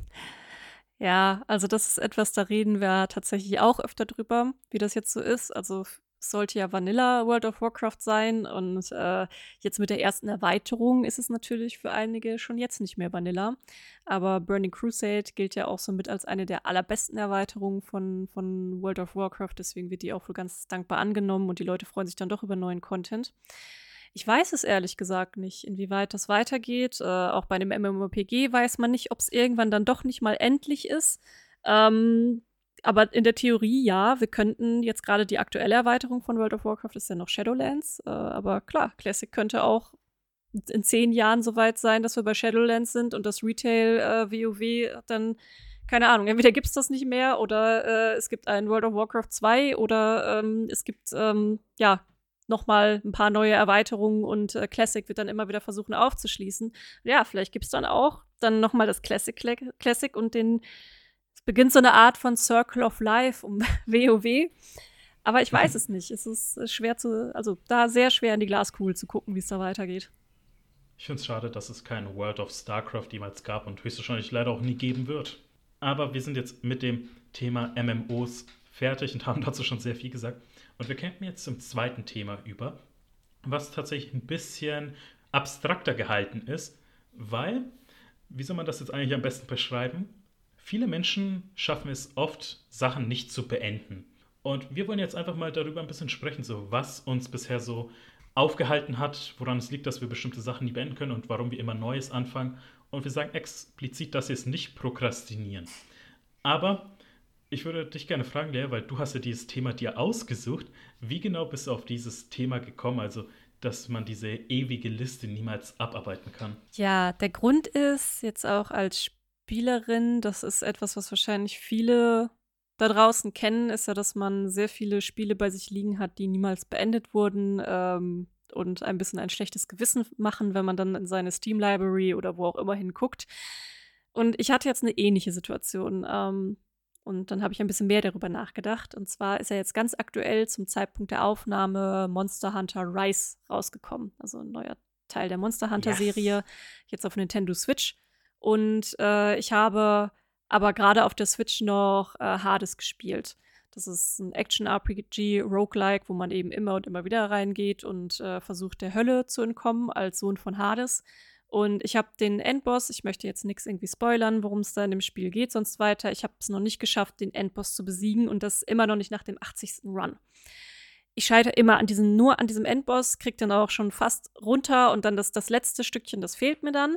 Und ich wollte mich jetzt eigentlich einfach mal konsequent hinsetzen, weil mir das auch trotzdem, auch wenn ich es jetzt noch nicht geschafft habe, mir macht das super viel Spaß. Jeder neue Run bringt auch immer ein neues Story-Element wieder mit rein und man kann ja trotzdem noch weiter fröhlich upgraden und so. Also es wird jetzt nicht langweilig, dann immer wieder den, den, den Run zu, zu machen, sage ich mal. Und ich hatte es mir so feste vorgenommen, dass ich das jetzt kein neues Spiel anfange ähm, auf der Switch, bevor ich jetzt nicht das, das mal geschafft habe. Und dann kam halt Monster Hunter Rise und ähm, ich sah die ersten Bilder und sah das, das, das Hundehaustier und äh, die Katze und ich spiele sehr gerne Monster Hunter. Also die, die, diese Spiele, die machen mir unfassbar viel Spaß. Und dann habe ich echt mit mir gehadert, so, ja, du kannst, also ich, ich hätte es ja auch mir besorgen können, wenn ich Hades dann tatsächlich abgeschlossen habe, äh, so richtig für mich und äh, habe ich aber nicht gemacht. Ich bin schwach geworden und habe mir dann doch Monster Hunter geholt und habe es jetzt die letzten zwei Tage auch sehr ergiebig gespielt, auch kurz vor dem Podcast. Mir ist es sehr schwer gefallen, dann den Grind zu beenden und in den Podcast zu kommen, aber gut, ähm, das ist äh, also ist ein Kompliment für dich. Du, ha du hast es geschafft, mich äh, von Monster Hunter Rise wegzubewegen und ich war wirklich schon sehr tief im Grind. Und um die Szenerie für euch zu beschreiben ist, Leia konnte das Spiel schon spielen während dieser Aufnahme installiert Monster Hunter Rise gerade bei mir. Das heißt, ich konnte es noch nicht spielen. Wir sind beide irgendwie so gerade in der höchstwahrscheinlich in der Mut so, sobald das hier fertig ist, dann sind wir auf der Monsterjagd. Aber hallo, einmal schnell essen und dann wieder Monsterjagd. Aber ähm, ja, dann habe ich ein bisschen über mein Verhalten nachgedacht in den letzten Monaten und ähm, das passiert bei mir schon häufiger, dass ich auch mal ein Spiel dann nicht zu Ende spiele und äh, dann irgendwie was Neues starte. Und dann ist mir aber aufgefallen, dass mir das in den letzten Monaten in unterschiedlichen Bereichen sehr viel passiert ist. Also ich habe jetzt also wenn du dann ein Spiel ad acta legst, ob du es jetzt beendet hast oder abgebrochen hast, so ist dann bei dir irgendwie mal, weil ich habe das zum Beispiel oft, wo ich einen Blick zurückwerfe und mir denke, okay, die Zeit, die ich aber mit diesem Spiel verbracht habe, welche Gründe auch immer ich es beendet habe, habe ich die gut genutzt oder habe ich die verschwendet? Weil, das ist jetzt auch sehr zeitaktuell, ich habe Bravely Default 2 gespielt, so knapp 25 mhm. Stunden, 20 Stunden. Und obwohl ich seit der Ankündigung gehypt war, habe ich es gespielt und muss leider sagen, dieses Spiel ist absolut scheiße. Wirklich, kauft es euch nicht. Lasst die Finger davon. Dieses Spiel ist einfach schlecht designt in allen Maßen. Und das sage ich als sehr großer JRPG-Fan. Und als ich es beendet habe, habe ich gemerkt, ich, ich habe Zeit verschwendet. Ich hätte währenddessen so viele gute Indie-Spiele spielen können. Oder was ich parallel gespielt habe, Eves 9, Monstrum Nox, wo ich sage, ich liebe dieses Spiel jetzt schon. Ich hätte die Zeit darin investieren können. Ja, also da geht es dann bei mir, äh, wenn ich ein Spiel nicht mag, wenn es halt definitiv ein Fehlkauf war, dann nehme ich das auch als so einer wahr und dann lege ich das Spiel beiseite. Ich habe nicht den Zwang, Dinge beenden zu müssen. Oder das ist ja auch tatsächlich so ein Spielertyp. Ähm, das geht in Richtung Achiever. Wir hatten ja heute schon über die Spielertypen geredet und es gibt Leute, die müssen alles zu 100% abschließen. Egal, komme was da wolle. Egal ob, also das, da, das, da ziehen sie irgendwie ihre Motivation, ihren Spaß raus. Der Typ bin ich nicht. Also ich bin kein Trophäensammler oder keine Ahnung was. Äh, muss es dann noch in schwierigster, im schwierigsten Schwierigkeitsgrad oder so nochmal abgeschlossen haben. Das auf gar keinen Fall. Also wenn ich einen Fehlkauf habe, dann ist es halt so, dann, dann, dann denke ich, ja gut, dann war es halt doch nichts für mich. Äh, doof äh, ins Klo gegriffen. Aber ich lasse auch ganz gerne einfach mal, nicht, nicht gerne, aber ich lasse auch manchmal Spiele liegen, die ich eigentlich total cool finde. Aber dann kommt das nächste, bringt, glaube ich, auch so ein bisschen der Job mit sich. Äh, jetzt im Spielebereich ist es tatsächlich mit dem Job schlimmer geworden. Vor allem jetzt auch noch mit der, mit der neuen, also ich habe ja schon als Brandmanagerin vor der ähm, vor der Chefredakteurin war ich so, sozusagen Teil der Chefredaktion und habe mich darauf vorbereitet, dann irgendwann diesen Wechsel zu machen in der Zeit. Äh, da habe ich schon sehr viel mehr unterschiedliche Spiele mir angeguckt, weil mir fällt es auch für die Webseite, fällt es mir sehr viel leichter, wenn ich mir Spiele zumindest mal ein paar Stunden angeguckt habe, um beurteilen zu können, ob wir guten Content machen oder nicht. Also auch wenn ich jetzt mit Autoren rede, Aufträge verteile oder Brainstorming mache, ich brauche halt immer so ein gewisses ich, ich muss es einmal gefühlt und gesehen haben, um zu verstehen, ja, das ist das, was jetzt die Spieler und Spielerinnen brauchen. Das ist das, was wir ihnen geben müssen. Das ist die Art von Content, die sie brauchen. Ähm, und man wird auch relativ effizient darin, dann äh, so weit zu spielen, bis man dann wirklich weiß, so, ja, jetzt habe ich genug gesehen, um beurteilen zu können, ob das Spiel A was taugt, B, wen es anspricht und eben, wie gesagt, C, wie ich in der Arbeit damit umgehen muss. Äh, das ist aber halt die Arbeit. Das ist, privat ist mir das aber auch schon passiert, dass ich Spiele, die ich echt sehr, sehr, sehr cool fand, dann zur Seite gelegt habe für irgendwie was, was, was Neues. So, keine Ahnung. Einfach, dass das Neue, was dann da ist, das war dann attraktiver und dann habe ich einfach das Neue angefangen. Wie gesagt, das ist jetzt in den letzten Wochen und Monaten mit Monster Hunter Rise hatte ich ein bisschen drüber reflektiert. Es ist dann irgendwie noch mal in unterschiedlichen Bereichen eher schlimmer geworden, obwohl ich ja jetzt eigentlich zu Hause sitze. Ähm, das heißt, ich hatte äh, zum Beispiel an dem Inktober teilgenommen. Das ist äh, so ein jedes Jahr äh, so ein Social Media Ding. Da zeichnet, malt man wie auch immer und das jeden Tag irgendein Bild. Und ich wollte mich motivieren, mal wieder mehr zu zeichnen. Habe ich irgendwie bis, dann bin ich zwischendurch krank geworden, konnte dann einen Tag nicht zeichnen, bumm, sofort abgebrochen. Ich habe gerade drei Bücher zur Hälfte durchgelesen hier liegen. Dune. Welche sind das? Äh, Dune, äh, der, der, der Wüstenplanet. Ähm, das wollte ich jetzt zur Vorbereitung für die neuen Filme noch mal lesen. Bin da, keine Ahnung, ich glaube beim Viertel oder ungefähr die Hälfte. Dann habe ich hier ein äh, Managementbuch noch liegen. Äh, das heißt, äh, ich schiebe mal ganz kurz zur Seite, ich muss einmal meinen Arm strecken. Genauen Titel: äh, High Performance Habits. Das habe ich ungefähr zur Hälfte gelesen. Ist auch ein richtig gutes Buch. Hat mir auch sehr viel geholfen, jetzt schon äh, in, in, der, in der Arbeit, muss ich sagen. Aber auch das ist jetzt gerade erstmal nur zur Hälfte. Und dann habe ich noch ähm, ein, ein, ähm, ein anderes, Men also mh, hm, ja, ähm, da fällt mir jetzt gerade nicht mal der Titel ein und das liegt jetzt hier auch nicht in der Nähe, aber da geht es darum, äh, dass erklärt wird, wie äh, die, ähm, die Banken in Amerika zusammengebrochen sind. Also da so um diese Zeitperiode geht es und wer davon profitiert hat und wer nicht. Und auch das hatte ich, hatte ich mir am Flughafen gekauft, ähm, halb durchgelesen, ist dann liegen geblieben. Dann, wie gesagt, wieder ein anderes Buch angefangen, noch ein anderes Buch angefangen ja, ein paar Serien habe ich jetzt mittlerweile, die ich angefangen habe und nicht beendet habe. Ähm, Kurzer Cutback zu Dune, weil ich habe leider den Film nie gesehen und Bücher, bin ich mal ehrlich, das wird eine Ewigkeit dauern, bis ich da mal lese. Es tut mir sehr leid. Ähm, aber ich, immer wenn das Thema Dune auch kommt, ist immer so eine ambivalente Meinung. So dann sagen die Leute, der Film ist irgendwie gut, aber irgendwie auch schlecht. So, woran liegt das? Ja, das hat eine sehr lange Historie eigentlich um diesen Film, was da eben passiert ist und was nicht. Ähm, ich sag mal, die Bücher, die habe ich schon mit 14 damals gelesen und die ersten drei zumindest, die habe ich auch, äh, die habe ich damals gelesen. Ich erinnere mich aber nicht mehr an alles und eigentlich waren die damals auch ein bisschen. Ich fand die cool. Ich, ich mochte das ganze Universum, fand das mega spannend, aber gerade was die politischen und wirtschaftlichen Sachen da angeht, das war mir dann teilweise mit 14 noch ein bisschen zu hoch. Aber ist egal. Also man, man, äh, man möchte sich ja auch manchmal herausfordern. Und ich fand das Universum cool genug, um dran zu bleiben. Und die sind auch ein bisschen zäh, die Bücher. Also das merke ich jetzt auch beim Lesen. Ähm, das, das dauert eine Weile, bis sich das wirklich alles so richtig entfaltet. Und der Film, den, oh Gott, das ist jetzt auch nicht so lange her, dass ich den mal wieder geguckt habe. Das ist halt ähnlich. Der war halt gerade auch damals, war der irgendwie so ein bisschen, bisschen seltsam, bisschen komisch erzählt, aber trotzdem sehr bildgewaltig, war mit sehr coolen Designs auch. Ähm, aber ist halt teilweise auch ein bisschen schwer zu folgen und ein bisschen abgefahren und äh, nimmt auch nicht zu 100 Prozent dann auch äh, alles von den Büchern, sage ich mal, auf. Ich bin sehr gespannt auf die Neuverfilmung. Ich glaube, die wird vieles besser machen als jetzt der, der Film, den, den es schon gibt, sage ich mal und äh, finde die Besetzung ziemlich cool, finde die ersten Bilder, die man gesehen hat, ziemlich cool. Bin ich sehr gespannt drauf und ich mag das Universum sehr gerne. Ich finde es ein, ein, richtig, richtig cooles, ja, richtig coole Story dahinter. Ähm, ja, aber wie gesagt, da bin ich jetzt noch mal, das, das werde ich auf jeden Fall auch noch wieder anpacken. Also ich möchte das Buch auch gerne noch mal zu, weiter zu Ende lesen, aber ja, auch das ist dann erstmal wieder liegen geblieben für ein paar andere Sachen. Und ich finde das teilweise wirklich furchtbar, dass das im Moment so viel passiert bei mir, obwohl ich eigentlich gerade viel zu Hause bin und die Zeit dafür hätte, diese Sachen auch zu Ende zu bringen. Aber ich tue es halt einfach nicht. Der Lockdown tut dir nicht gut, oder? Boah, Weil, äh, ja, gut, wem tut er, also wem tut er wirklich gut? Also das ist, also vielleicht, vielleicht wird es da ein paar introvertierte Menschen geben, die sagen, ich finde das toll, hier äh, jetzt den ganzen Tag zu Hause sitzen zu können und so, aber ich glaube, die meisten sind doch schon mittlerweile echt ein bisschen mürbe davon, oder? Ja, keine Ahnung. Also, nee, durchgedreht bin ich jetzt noch nicht, aber ich, ich müsste lügen, wenn ich äh, jetzt behaupten würde, ich hatte nicht auch manchmal ein paar schwierige Tage, sagen wir mal so. Aber ja, das, das sei auch jedem, sei jedem gegönnt, dass er, dass, dass man manchmal vielleicht auch im Moment ein bisschen, ein bisschen, ja, einfach schwierige Tage hat, ja.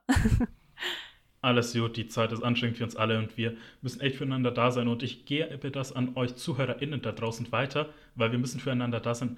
Gebt einfach mal ein paar Komplimente irgendwie an ein paar Leute von euch draußen, egal ob es jetzt digital oder ihr sie anruft oder wie. Einfach damit die Leute mal ein bisschen besseres Gefühl haben.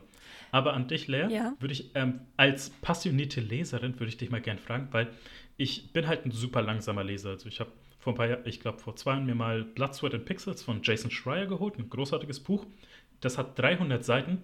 Ich habe vier Monate dafür gebraucht. Das heißt, immer wenn ich mir ein neues Buch holen will, ist die Motivation ein bisschen gering, weil ich ewig dafür brauche. Und ich bin jetzt gerade vor der Entscheidung, also ich habe die Auswahl getroffen auf mehrere Bücher und jetzt auf zwei runtergestellt, mhm.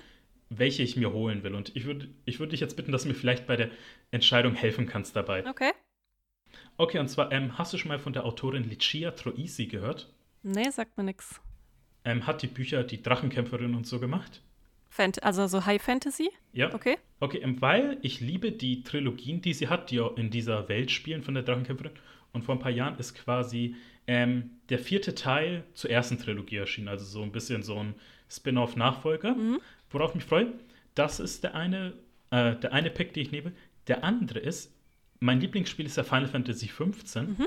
Und da ist jetzt vor kurzem im Englischen erschienen quasi der Roman, der so die Geschichte weiterführen will und vor allem die Geschichte erzählt, die eigentlich die gecancelten Add-ons hätten erzählen sollen. So, deswegen, ich weiß jetzt nicht, welches ich mir von den beiden wählen soll. Hm, also, hm, so aus persönlicher Sicht, also fra ich, ich frage vielleicht erstmal so, ähm, mhm. was, was, wenn du tatsächlich dann ein Buch durchliest, was fesselt dich dann an einem Buch? Was, was, was, was hilft dir dabei, das, sage ich auch mal, zu Ende zu bringen? Es ist halt immer die Story. Und weil ich weiß noch, das war das Buch Silo von Hugo Howley oder so, als ich im Fallout 4 waren war.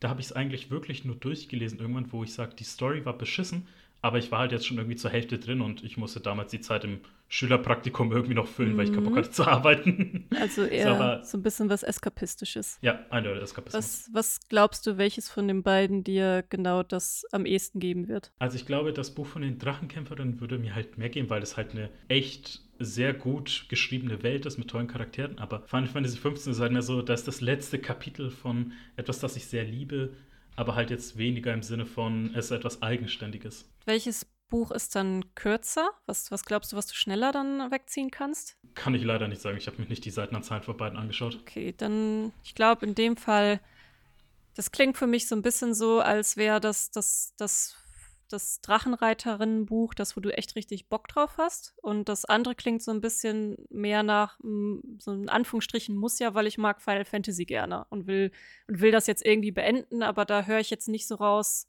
oh, das, das will ich jetzt ganz dringend lesen, weil ich voll Bock auf die Story oder so habe. Deswegen würde ich wahrscheinlich empfehlen, dann erstmal mit den Drachenreiterinnen anzufangen. Kannst ja trotzdem das Final Fantasy schon mal besorgen, einfach damit du es hast, weil du Final Fantasy Fan bist und das ins Regal stellen kannst. Und dann freust du dich vielleicht einfach schon mal drauf zu gucken. Ähm, aber mit dem Lesen würde ich wahrscheinlich das andere anfangen. Wow, also ich habe es niemals so gesehen, wie du es gerade gesagt hast. So dieses Fertigmachen, damit ich es fertig habe, oder in Anführungszeichen Arbeit sogar. So habe ich das nie gesehen, deswegen danke. Also, ähm, by the way, die Drachenkämpferin heißt das Buch. Oh, Kämpferin, sorry. ja. Das ist ein super generischer Name für die deutsche Übersetzung. Im Englischen heißt es The Chronicles of the Emerged World, also die Chroniken der aufgetauchten Welt, was ein geilerer Name ist. Und ich kann wirklich die Bücher jedem und jeder empfehlen, die einfach auf Fantasy stehen. Oh. Aber das, das ist was anderes. Jetzt habe ich endlich das Buch, das ich mir als nächstes hole. Und damit wir diese ewige Liste ein kleines bisschen abarbeiten, jetzt unabhängig vom Medium oder Zeit oder whatever, was steht ganz oben bei dir in der Prioritätenliste wegen dem Pile of Shame, wo du sagst, egal was es jetzt ist, wenn ich Zeit habe, will ich diese Sache in Angriff nehmen? Uff, äh, der Pile of Shame wäre dann wohl am ehesten mehr bewegen wieder. Also ich, ich merke das einfach, also ich arbeite halt am PC Ich spiele, wenn dann entweder irgendwie zusammengeknautscht auf dem Sofa an der Konsole oder ich spiele dann auch am PC und äh, Jetzt ist, fängt das Wetter Gott sei Dank auch wieder an, ein bisschen besser zu werden. Meine Spaziergänge haben auch im Gegensatz zum Anfang vom Lockdown Light eher abgenommen. Und ich merke, ich bewege mich echt viel zu wenig. Das tut natürlich meinem Nacken nicht gut, ist auch nicht so gut fürs Gemüt, ist nicht so gut für die Gesundheit und so. Und das ist so ein ganz großer Pile of Shame, wo ich so denke, so, ah, ja, das wäre gut, aber ähm, ich werde morgen auf jeden Fall spazieren gehen. Das ist schon, das ist schon fest verplant. Ich kann davon ein Lied singen, von dem, was du gesagt hast. Also du, dass du zusammengeknautscht auf der Couch irgendwie spielst. Ich meine, ähm, wenn ich an der Switch spiele, ich spiele größtenteils im Handheld-Modus, meine Körperhaltung ist einfach wie der Buchstabe G. Du, so bin ist, ich ungefähr. Das ist eigentlich, ich, ich bin vorher auch echt voll gerne ins Fitnessstudio gegangen und ich äh, bewege mich eigentlich auch sehr gerne, gehe auch gerne ins Schwimmbad und so. Äh, so ist nicht. Aber jetzt zu Hause fällt es mir auch da sehr schwer, irgendwie in, irgendeine Form von Heimsport zu machen oder überhaupt den Spaziergang zu machen. Ich habe mich jetzt letztens auch echt voll erschrocken, als ich mal nicht so wirklich drauf geachtet habe und vorm Spiegel stand und dann mal so einen Blick in den Spiegel erhascht habe und gedacht habe: so, Oh mein Gott, was ist mit deinem Rücken los? Ne? Echt ein richtig schlimmer Rundrücken auch. Und da denke ich, ach, das, das muss doch nicht sein. Und das, deswegen, wenn man wirklich von Shame und Pile of Shame redet, dann ist es wahrscheinlich die Bewegung, die die allerhöchste Priorität gerade hat. Also das äh, aus verschiedenen Gründen. Ja, ähm, das ist wirklich auch bei mir ganz schlimm gewesen, weil ich habe auch immer so Rückenprobleme gehabt und Ende letzten Jahres habe ich mich endlich mal motiviert, zum Physiotherapeuten zu gehen. Die haben mir auch Übungen gemacht, dass ich jetzt mittlerweile immer bewusst quasi so meinen Rücken rausstrecke, also im Grunde immer so die Brust rausstrecke, damit der Rücken gerade ist beim Sitzen. Und was ich euch jeden sagen kann, ich glaube, das passt sehr gut, weil du Monster Hunter gerade spielst. Und zwar, dass du immer oder auch an euch da draußen immer während der Ladezeit ist, also nach jeder Jagd oder wenn ihr jetzt irgendwie ein Online-Spiel spielt, irgendwie nach jeder Partie, mal kurz eine Übung macht. So, weil das kommt immer sehr gut, weil dann häuft es sich am Tag drauf.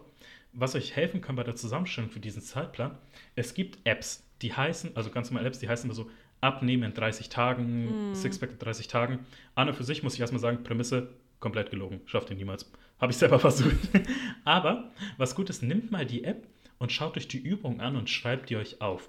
Und dann, wenn ihr halt irgendwas spielt, egal ob jetzt Multiplayer, Singleplayer, whatever, dass euch immer einrichtet, wenn ich Sache X gemacht habe, jetzt bleiben wir bei Monster Hunter, wenn ich eine Jagd beendet habe, mache ich jetzt ein, zwei Übungen davon. Und dann summiert es sich einfach den Tag über und dann bleibt man halt wenigstens fit. Abnehmen oder Sixpack in 30 Tagen ist jetzt ein bisschen unrealistisch leider, aber dass ihr halt wieder in Bewegung kommt und fit macht, das mache ich zum Beispiel immer so, wenn ich dann jetzt äh, bei mir, ich spiele halt Eves 9 gerade, immer wenn ich einen größeren Kampf erledigt habe oder immer wenn eine größere Cutscene gemacht wurde, weil ich aber auch hier jetzt bewusst einfach sehr hoch mir das ja. Kontingent gesetzt habe. Oder der, so wie ich jetzt auch im, im Homeoffice aktuell arbeitet und wenig draußen sieht, sage ich mal, ähm, da hilft es, also dieser, dieser Spaziergang, das ist halt sehr dumm, dass ich den im Moment nicht mehr mache.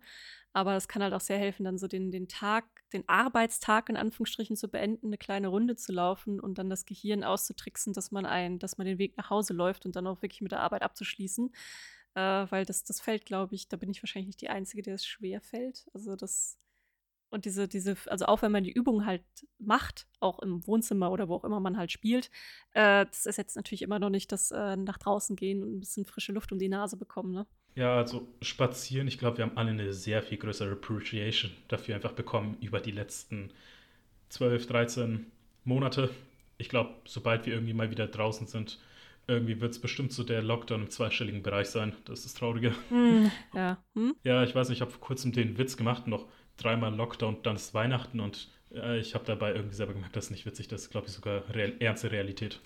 Ja, das, äh, ich meine, gut, ich, ich, bin selber ein Mensch, der auch äh, schwierige Situationen lieber mit Humor nimmt als mit allem anderen. Ähm, aber natürlich geht es jetzt, es ist, äh, ja, müssen jetzt auch nicht allzu politisch oder so werden, aber es geht halt einfach im Moment um, um Psyche, um Menschenleben und da würde ich wahrscheinlich dann auch eher dann auf den, auf den kruden Witz verzichten oder ihn nur in einem sehr gewählten Kreis machen, wo ich weiß, dass da vielleicht nicht jemand unbedingt dann ähm, verletzt durch ist. Aber das ist als äh, Comedian, glaube ich, sowieso aber auch eine sehr schwierige Gratwanderung. Ja, geht mal auf Instagram bei mir, at Ace. Ich lade ja meine Stand-Up-Comedy-Auftritte hoch, was jetzt natürlich wegen Corona ein bisschen äh, weniger wurde. Da verarbeite ich ein paar meiner Probleme drin. Wenn ihr das mal mit dem Hintergrundwissen schaut, dann denkt ihr euch so, Adriano, hier ist eine Decke, hier ist eine heiße Schokolade, wollen wir reden. Also da, da lernt man dich dann so richtig kennen. Ja, da ist mehr so, wenn man die Brille auszieht der Komödie, dann merkt man so, oh mein Gott, du hast Probleme. okay, aber wenn wir weiter über diese Liste reden würden, dann wäre das ja eine, ich würde sagen, unendliche Geschichte. Würde es nicht auch sagen, Leia? Ja, es wäre definitiv eine unendliche Geschichte und äh ähm, damit, ihr, damit ihr das versteht, warum ich jetzt explizit das so gesagt habe, bis kurz vor der Aufnahme stand tatsächlich als zweites Thema für diese Folge die unendliche Geschichte von Michael Ende fest, bis Leia sich umentschieden hat, dass sie dann lieber das Thema hier nehmen will aber wir es trotzdem noch besprechen wollten. Und das ist in der Geschichte von Still Thinking About das expliziteste Thema, das jemals jemand gewählt hat, also mit genau dieser Story, also diesem Roman, beziehungsweise sogar Filme. Und ich will dich deswegen fragen, Leia, warum genau wolltest du über die unendliche Geschichte von Michael Ende reden. Ja, das Ding ist, ich hatte nämlich dann auch im Nachgang gedacht, vielleicht ist das für so einen offenen Podcast auch ein bisschen zu explizit und habe gedacht, da machen wir vielleicht irgendwie was Offenes, wo du auch ein bisschen selber, also das ist ja so dieses, diese, dieser Pile of Shame ist ja auch ein Problem, das halt viele Leute kennen. Und ich glaube, das ist auch immer ganz gut, wenn man über Sachen redet, wo sich Leute auch drin wiederfinden können. Ähm, die unendliche Geschichte ist mir aber in erster Instanz eingefallen, weil Michael Ende tatsächlich mein absoluter Lieblingsautor ist. Ähm, ich ich fast alles mittlerweile von ihm gelesen, fast jedes Interview mittlerweile gehört oder gelesen. Was hat er eigentlich außer die unendliche Geschichte geschrieben? Viel. Äh, er hat zum Beispiel Lukas der Lokomotivführer gemacht, er hat Momo hm. gemacht. Ähm, das sind, glaube ich, so die bekanntesten Werke, die, die eigentlich fast in jedem Kinderzimmer mal aufgetaucht sind. Er hat aber auch sehr viele Erwachsenenwerke gemacht, sag ich mal. Also ja, das ist auch ein bisschen blöd, dass man sowas wie Momo oder Lukas der Lokomotivführer oder auch die unendliche Geschichte irgendwo in so eine Kinderecke drückte, weil es ist gar nicht so. Also ich würde auch jedem empfehlen, in irgendeiner Form mal Momo zu lesen, auch als erwachsener Mensch. Da steckt halt, es ist ein sehr philosophischer Autor, sage ich mal, auch ein sehr gesellschaftskritischer Autor gewesen.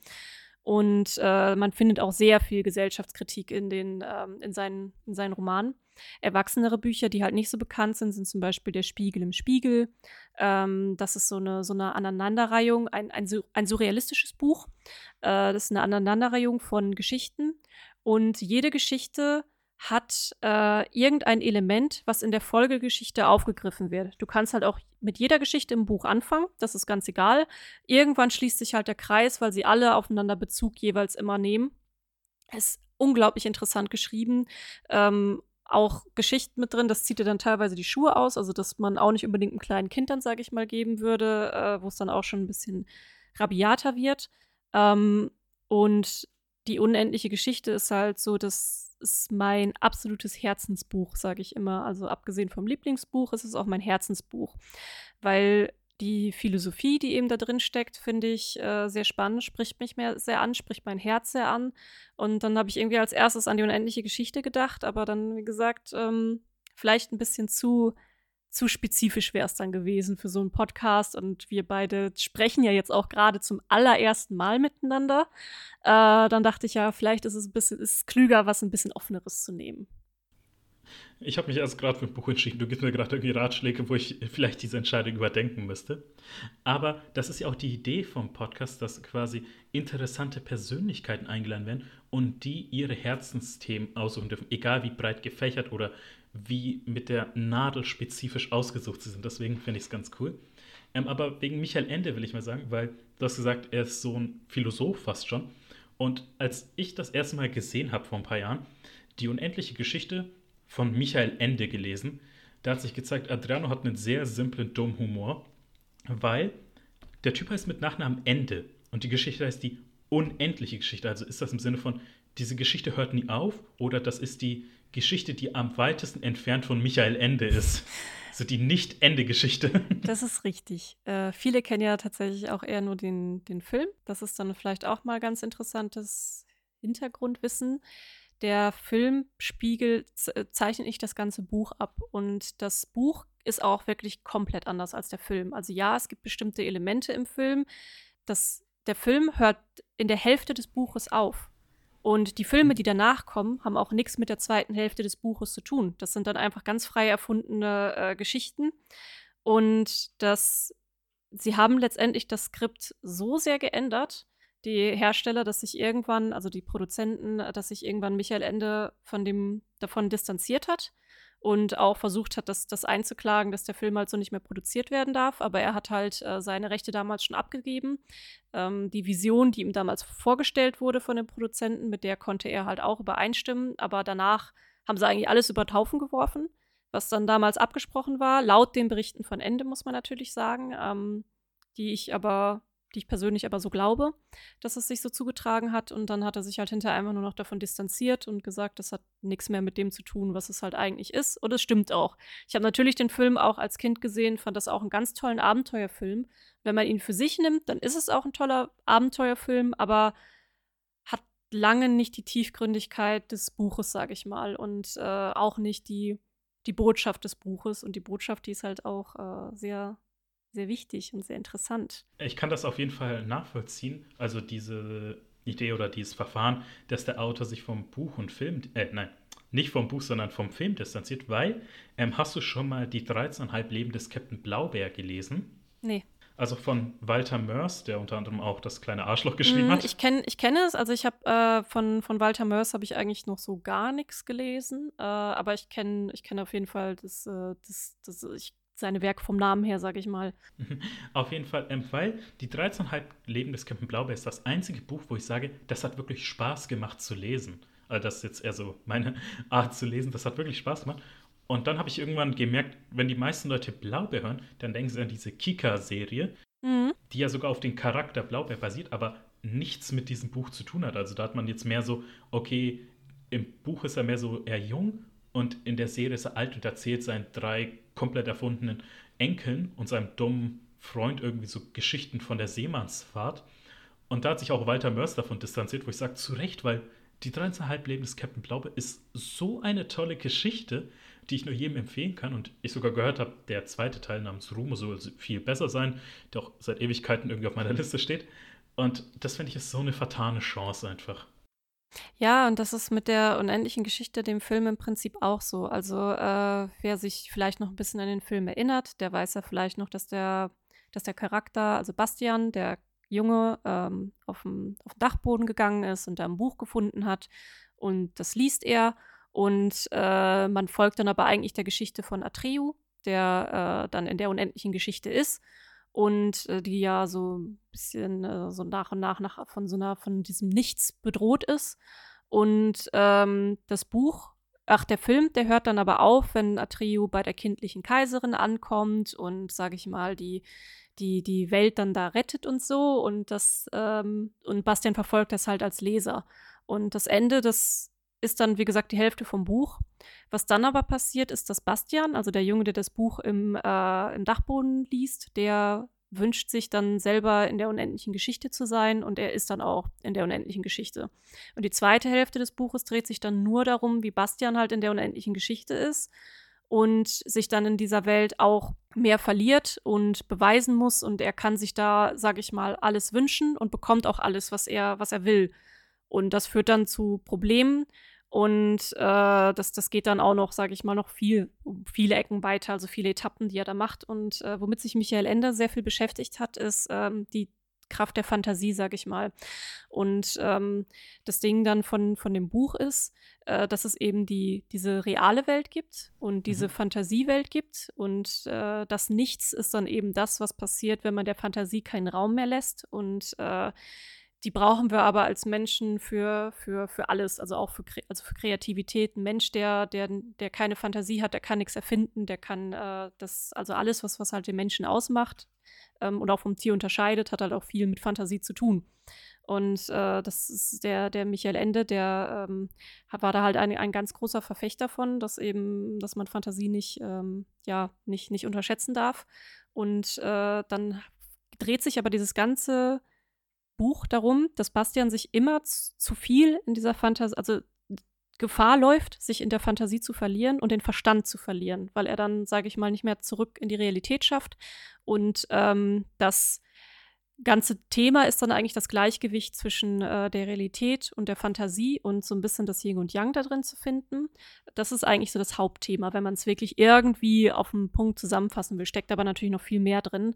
Und äh, diese, diese Philosophie dahinter, die finde ich unglaublich spannend. Es ist auch sehr fantasiereich geschrieben, das Buch. Jede einzelne Etappe, die Atreo und Sebastian durchleben, äh, Bastian durchleben, sind halt ganz, ganz, ganz toll. Und ähm, ja, es ist, ich, ich, kann mich gedanklich sehr viel auch mit diesem Thema beschäftigen und auch mit den, mit den Büchern und Werken von Michael Ende. Das ist äh, schon, schon cool. Also dieser zweite Film klingt irgendwie nach einer schlechten Filler-Episode in einem Anime.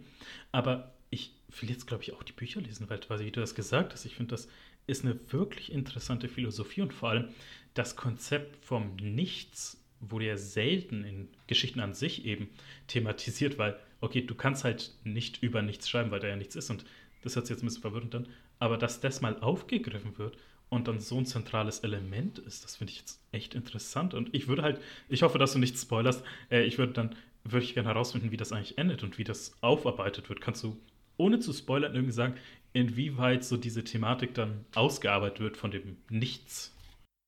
Das Nichts das spielt in dem ganzen Buch eine Rolle, weil das Nichts ja quasi die Fantasie auffrisst und es steht für so einen Teil auch für den, für den Kapitalismus, sage ich mal, für den, für den Menschen, der sich immer mehr bereichern möchte und mehr das vergisst, was das Menschsein ist. Das heißt, dieses Thema mit dem Nichts, das zieht sich durch das ganze Buch und das Ende, da kann ich jetzt wirklich nichts zu sagen, wenn man das, wenn man nichts gespoilert haben möchte. Es geht halt für, für Bastian dann in, in der zweiten Hälfte darum, eben aus Phantasien wieder rauszukommen und am Ende erfährt man halt, ob er es schafft oder nicht.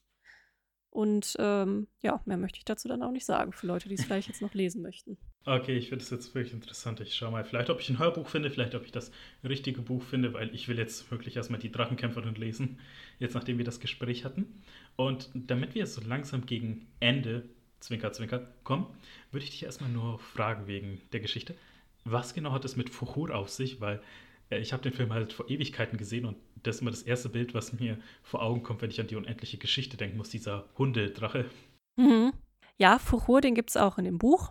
Ähm, er ist aber, er ist auch ein Glücksdrache in dem Buch, genau wie im Film. Also da, da sind sie relativ nah dran geblieben, wer und was Fuchur halt ist.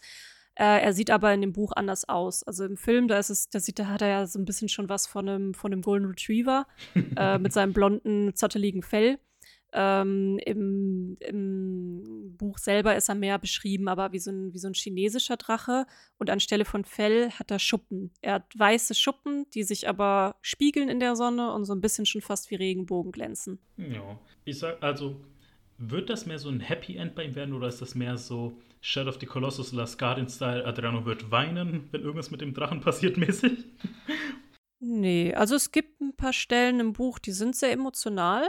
Da kann man vielleicht auch mal ein Tränchen zerdrücken, aber es hinterlässt einem, sage ich mal, also mich, mich hat es damals mit einem sehr erfüllten Herzen hinterlassen, als ich es das erste Mal gelesen habe. Und äh, ich habe es aber auch weitere Male gelesen und ich ziehe da jedes Mal wieder was komplett Neues als raus, je nach Lebensetappe auch so ein bisschen. Es gibt ja auch Filme, Bücher, Spiele, die kann man zu unterschiedlichen Etappen seines Lebens irgendwie konsumieren und ähm, sieht sie jedes Mal ein bisschen anders mit einer neuen Perspektive und dazu gehört halt auch die unendliche Geschichte. Es ist halt ein sehr großer Roman, es ist ein langes Buch. Muss man sich entsprechend Lust da, dann auch drauf haben, so einen Wälzer, sage ich mal, zu lesen. Aber ich, äh, ich, ja, mich, mich, das ist, das ist halt so eine Geschichte, die mich wirklich in der ganz tiefen Seele irgendwo erfüllt. Ja, also mich hat diese Folge hier mit einem sehr erfüllten Herzen hinterlassen. Und oh. das, das wird wirklich eine so interessante Geschichte die du jetzt gerade erzählt hast von der unendlichen Geschichte. Aber auch wir haben so viele interessante Themen besprochen, weil am Anfang dachte ich, okay, unendliche Geschichte, MMOs, aber wir sind in so viele Themen abgedriftet. Das ist wirklich eine Folge, die ist wie eine warme Decke mit einem Shot Tequila vielleicht. Und bevor wir jetzt zum Ende kommen, bei Still Thinking About haben wir eine Tradition. Am Ende jeder Folge dürfen die Gäste eine Hausaufgabe aufgeben für meine ZuhörerInnen und für mich, wozu ich auch eine Spezialfolge machen würde. Und ich frage dich, was ist deine Hausaufgabe für die ZuhörerInnen und für mich von Still Thinking About? Also ich habe jetzt, äh, ich habe mich vor der Folge nicht festgelegt. Ich wollte mal so ein bisschen schauen, ähm, ja, was, was jetzt äh, dabei rumkommt. Und äh, ich könnte jetzt unterschiedliche Aufgaben aufgeben. Ich könnte natürlich jetzt sagen, entsprechend der Folge, hey, ähm, keine Ahnung, äh, spiel jetzt doch mal ein MMO, such dir irgendwie was raus, vielleicht auch was meine Expertise angeht. Wir haben jetzt sehr viel über die unendliche Geschichte geredet, aber die Hausaufgabe, die ich gerne mal aufgeben möchte, äh, was dich vielleicht jetzt gerade ein bisschen grummelig stimmen wird, weil wir haben jetzt auch über Bücher und so geredet, ist äh, Momo lesen. Hm. Momo, das ist die Geschichte von Michael Ende. Ähm, das ist auch ein dünneres Buch, das hat man schneller durchgelesen, ist aber auch ein sehr, auch wieder ein sehr gesellschaftskritisches Buch. Wer sich vielleicht mal den Film geguckt hat, den kann man sich auch angucken. Ist auch ein schöner Film immer noch, ähm, ist auch sehr nah am Buch dran. Es gibt ja zwei Filme, einmal den Cartoon-Film, einmal den Live-Action-Film, den mhm. man sehr oft in der Grundschule und Hauptschule bestimmt, also bei mir Hauptschule, gesehen hat. So, welcher würdest du sagen, ist dann der bessere eigentlich? Uh, das, ich, ich weiß jetzt leider nicht, den habe ich auch nur einmal gesehen. Ähm, das ist der, auf jeden Fall ein älterer Film. Also ich, ich weiß nicht, ob es jetzt irgendwie nochmal eine Neuverfilmung war, gab oder so. Ähm, ich kann ja mal ganz schnell gucken, ob ich äh, von, von, 19, von 1986, der, den meine ich. Ja, zu der Zeit war ich nicht mal in Planung. Wenn man die, äh, ich war nie in Planung, also von daher ist nicht ich schlimm. Auch nicht. Ich auch nicht. ähm, wenn, man, äh, wenn man den halt guckt, da, da gibt es auch eine DVD und auf der DVD ist auch noch ein Interview mit Michael Ende hinten dran, das ich sehr empfehlen kann, wo man auch ein bisschen mehr noch, wenn, wenn einen das jetzt angesprochen hat, sage ich mal, das ganze Thema, so ein bisschen auch diese Fantasiephilosophie, äh, da erzählt er auch sehr viel davon, erzählt auch, wie das da passiert ist mit dem, ähm, mit dem Film und so, wenn ihr da hooked seid oder so, kann ich halt, also dann, ich mach's mal fair. Also entweder guckt ihr halt den Film Momo, den von 1986, weil der sehr nah am Buch dran ist, auch mit einer tollen Schauspielerin dazu, äh, sehr cool. Oder ihr, ihr lest das Buch, je nachdem, was ihr halt lieber mögt ist die Hausaufgabe. Frau Jankowski hat es aufgegeben, also müssen wir das machen.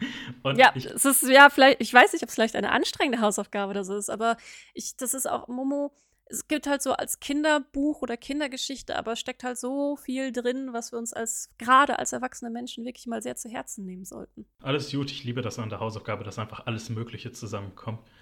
Ich könnte euch, ich könnte euch sogar vielleicht, um euch anzufixen, ich weiß nicht, ob das den Rahmen deines Podcasts sprengt, ähm, könnte ich ein, ein Schritt, ein Stückchen aus dem Buch vorlesen, äh, was, was, was sage ich mal, auch dann, wenn man das gehört hat, dann weiß man, ob man es wirklich möchte oder nicht. Ihr könnt euch jetzt schon auf diese Hausaufgabenfolge freuen, weil die wird mit das Speziellste und vielleicht auch das Besonderste, was wir jemals hier im Podcast haben.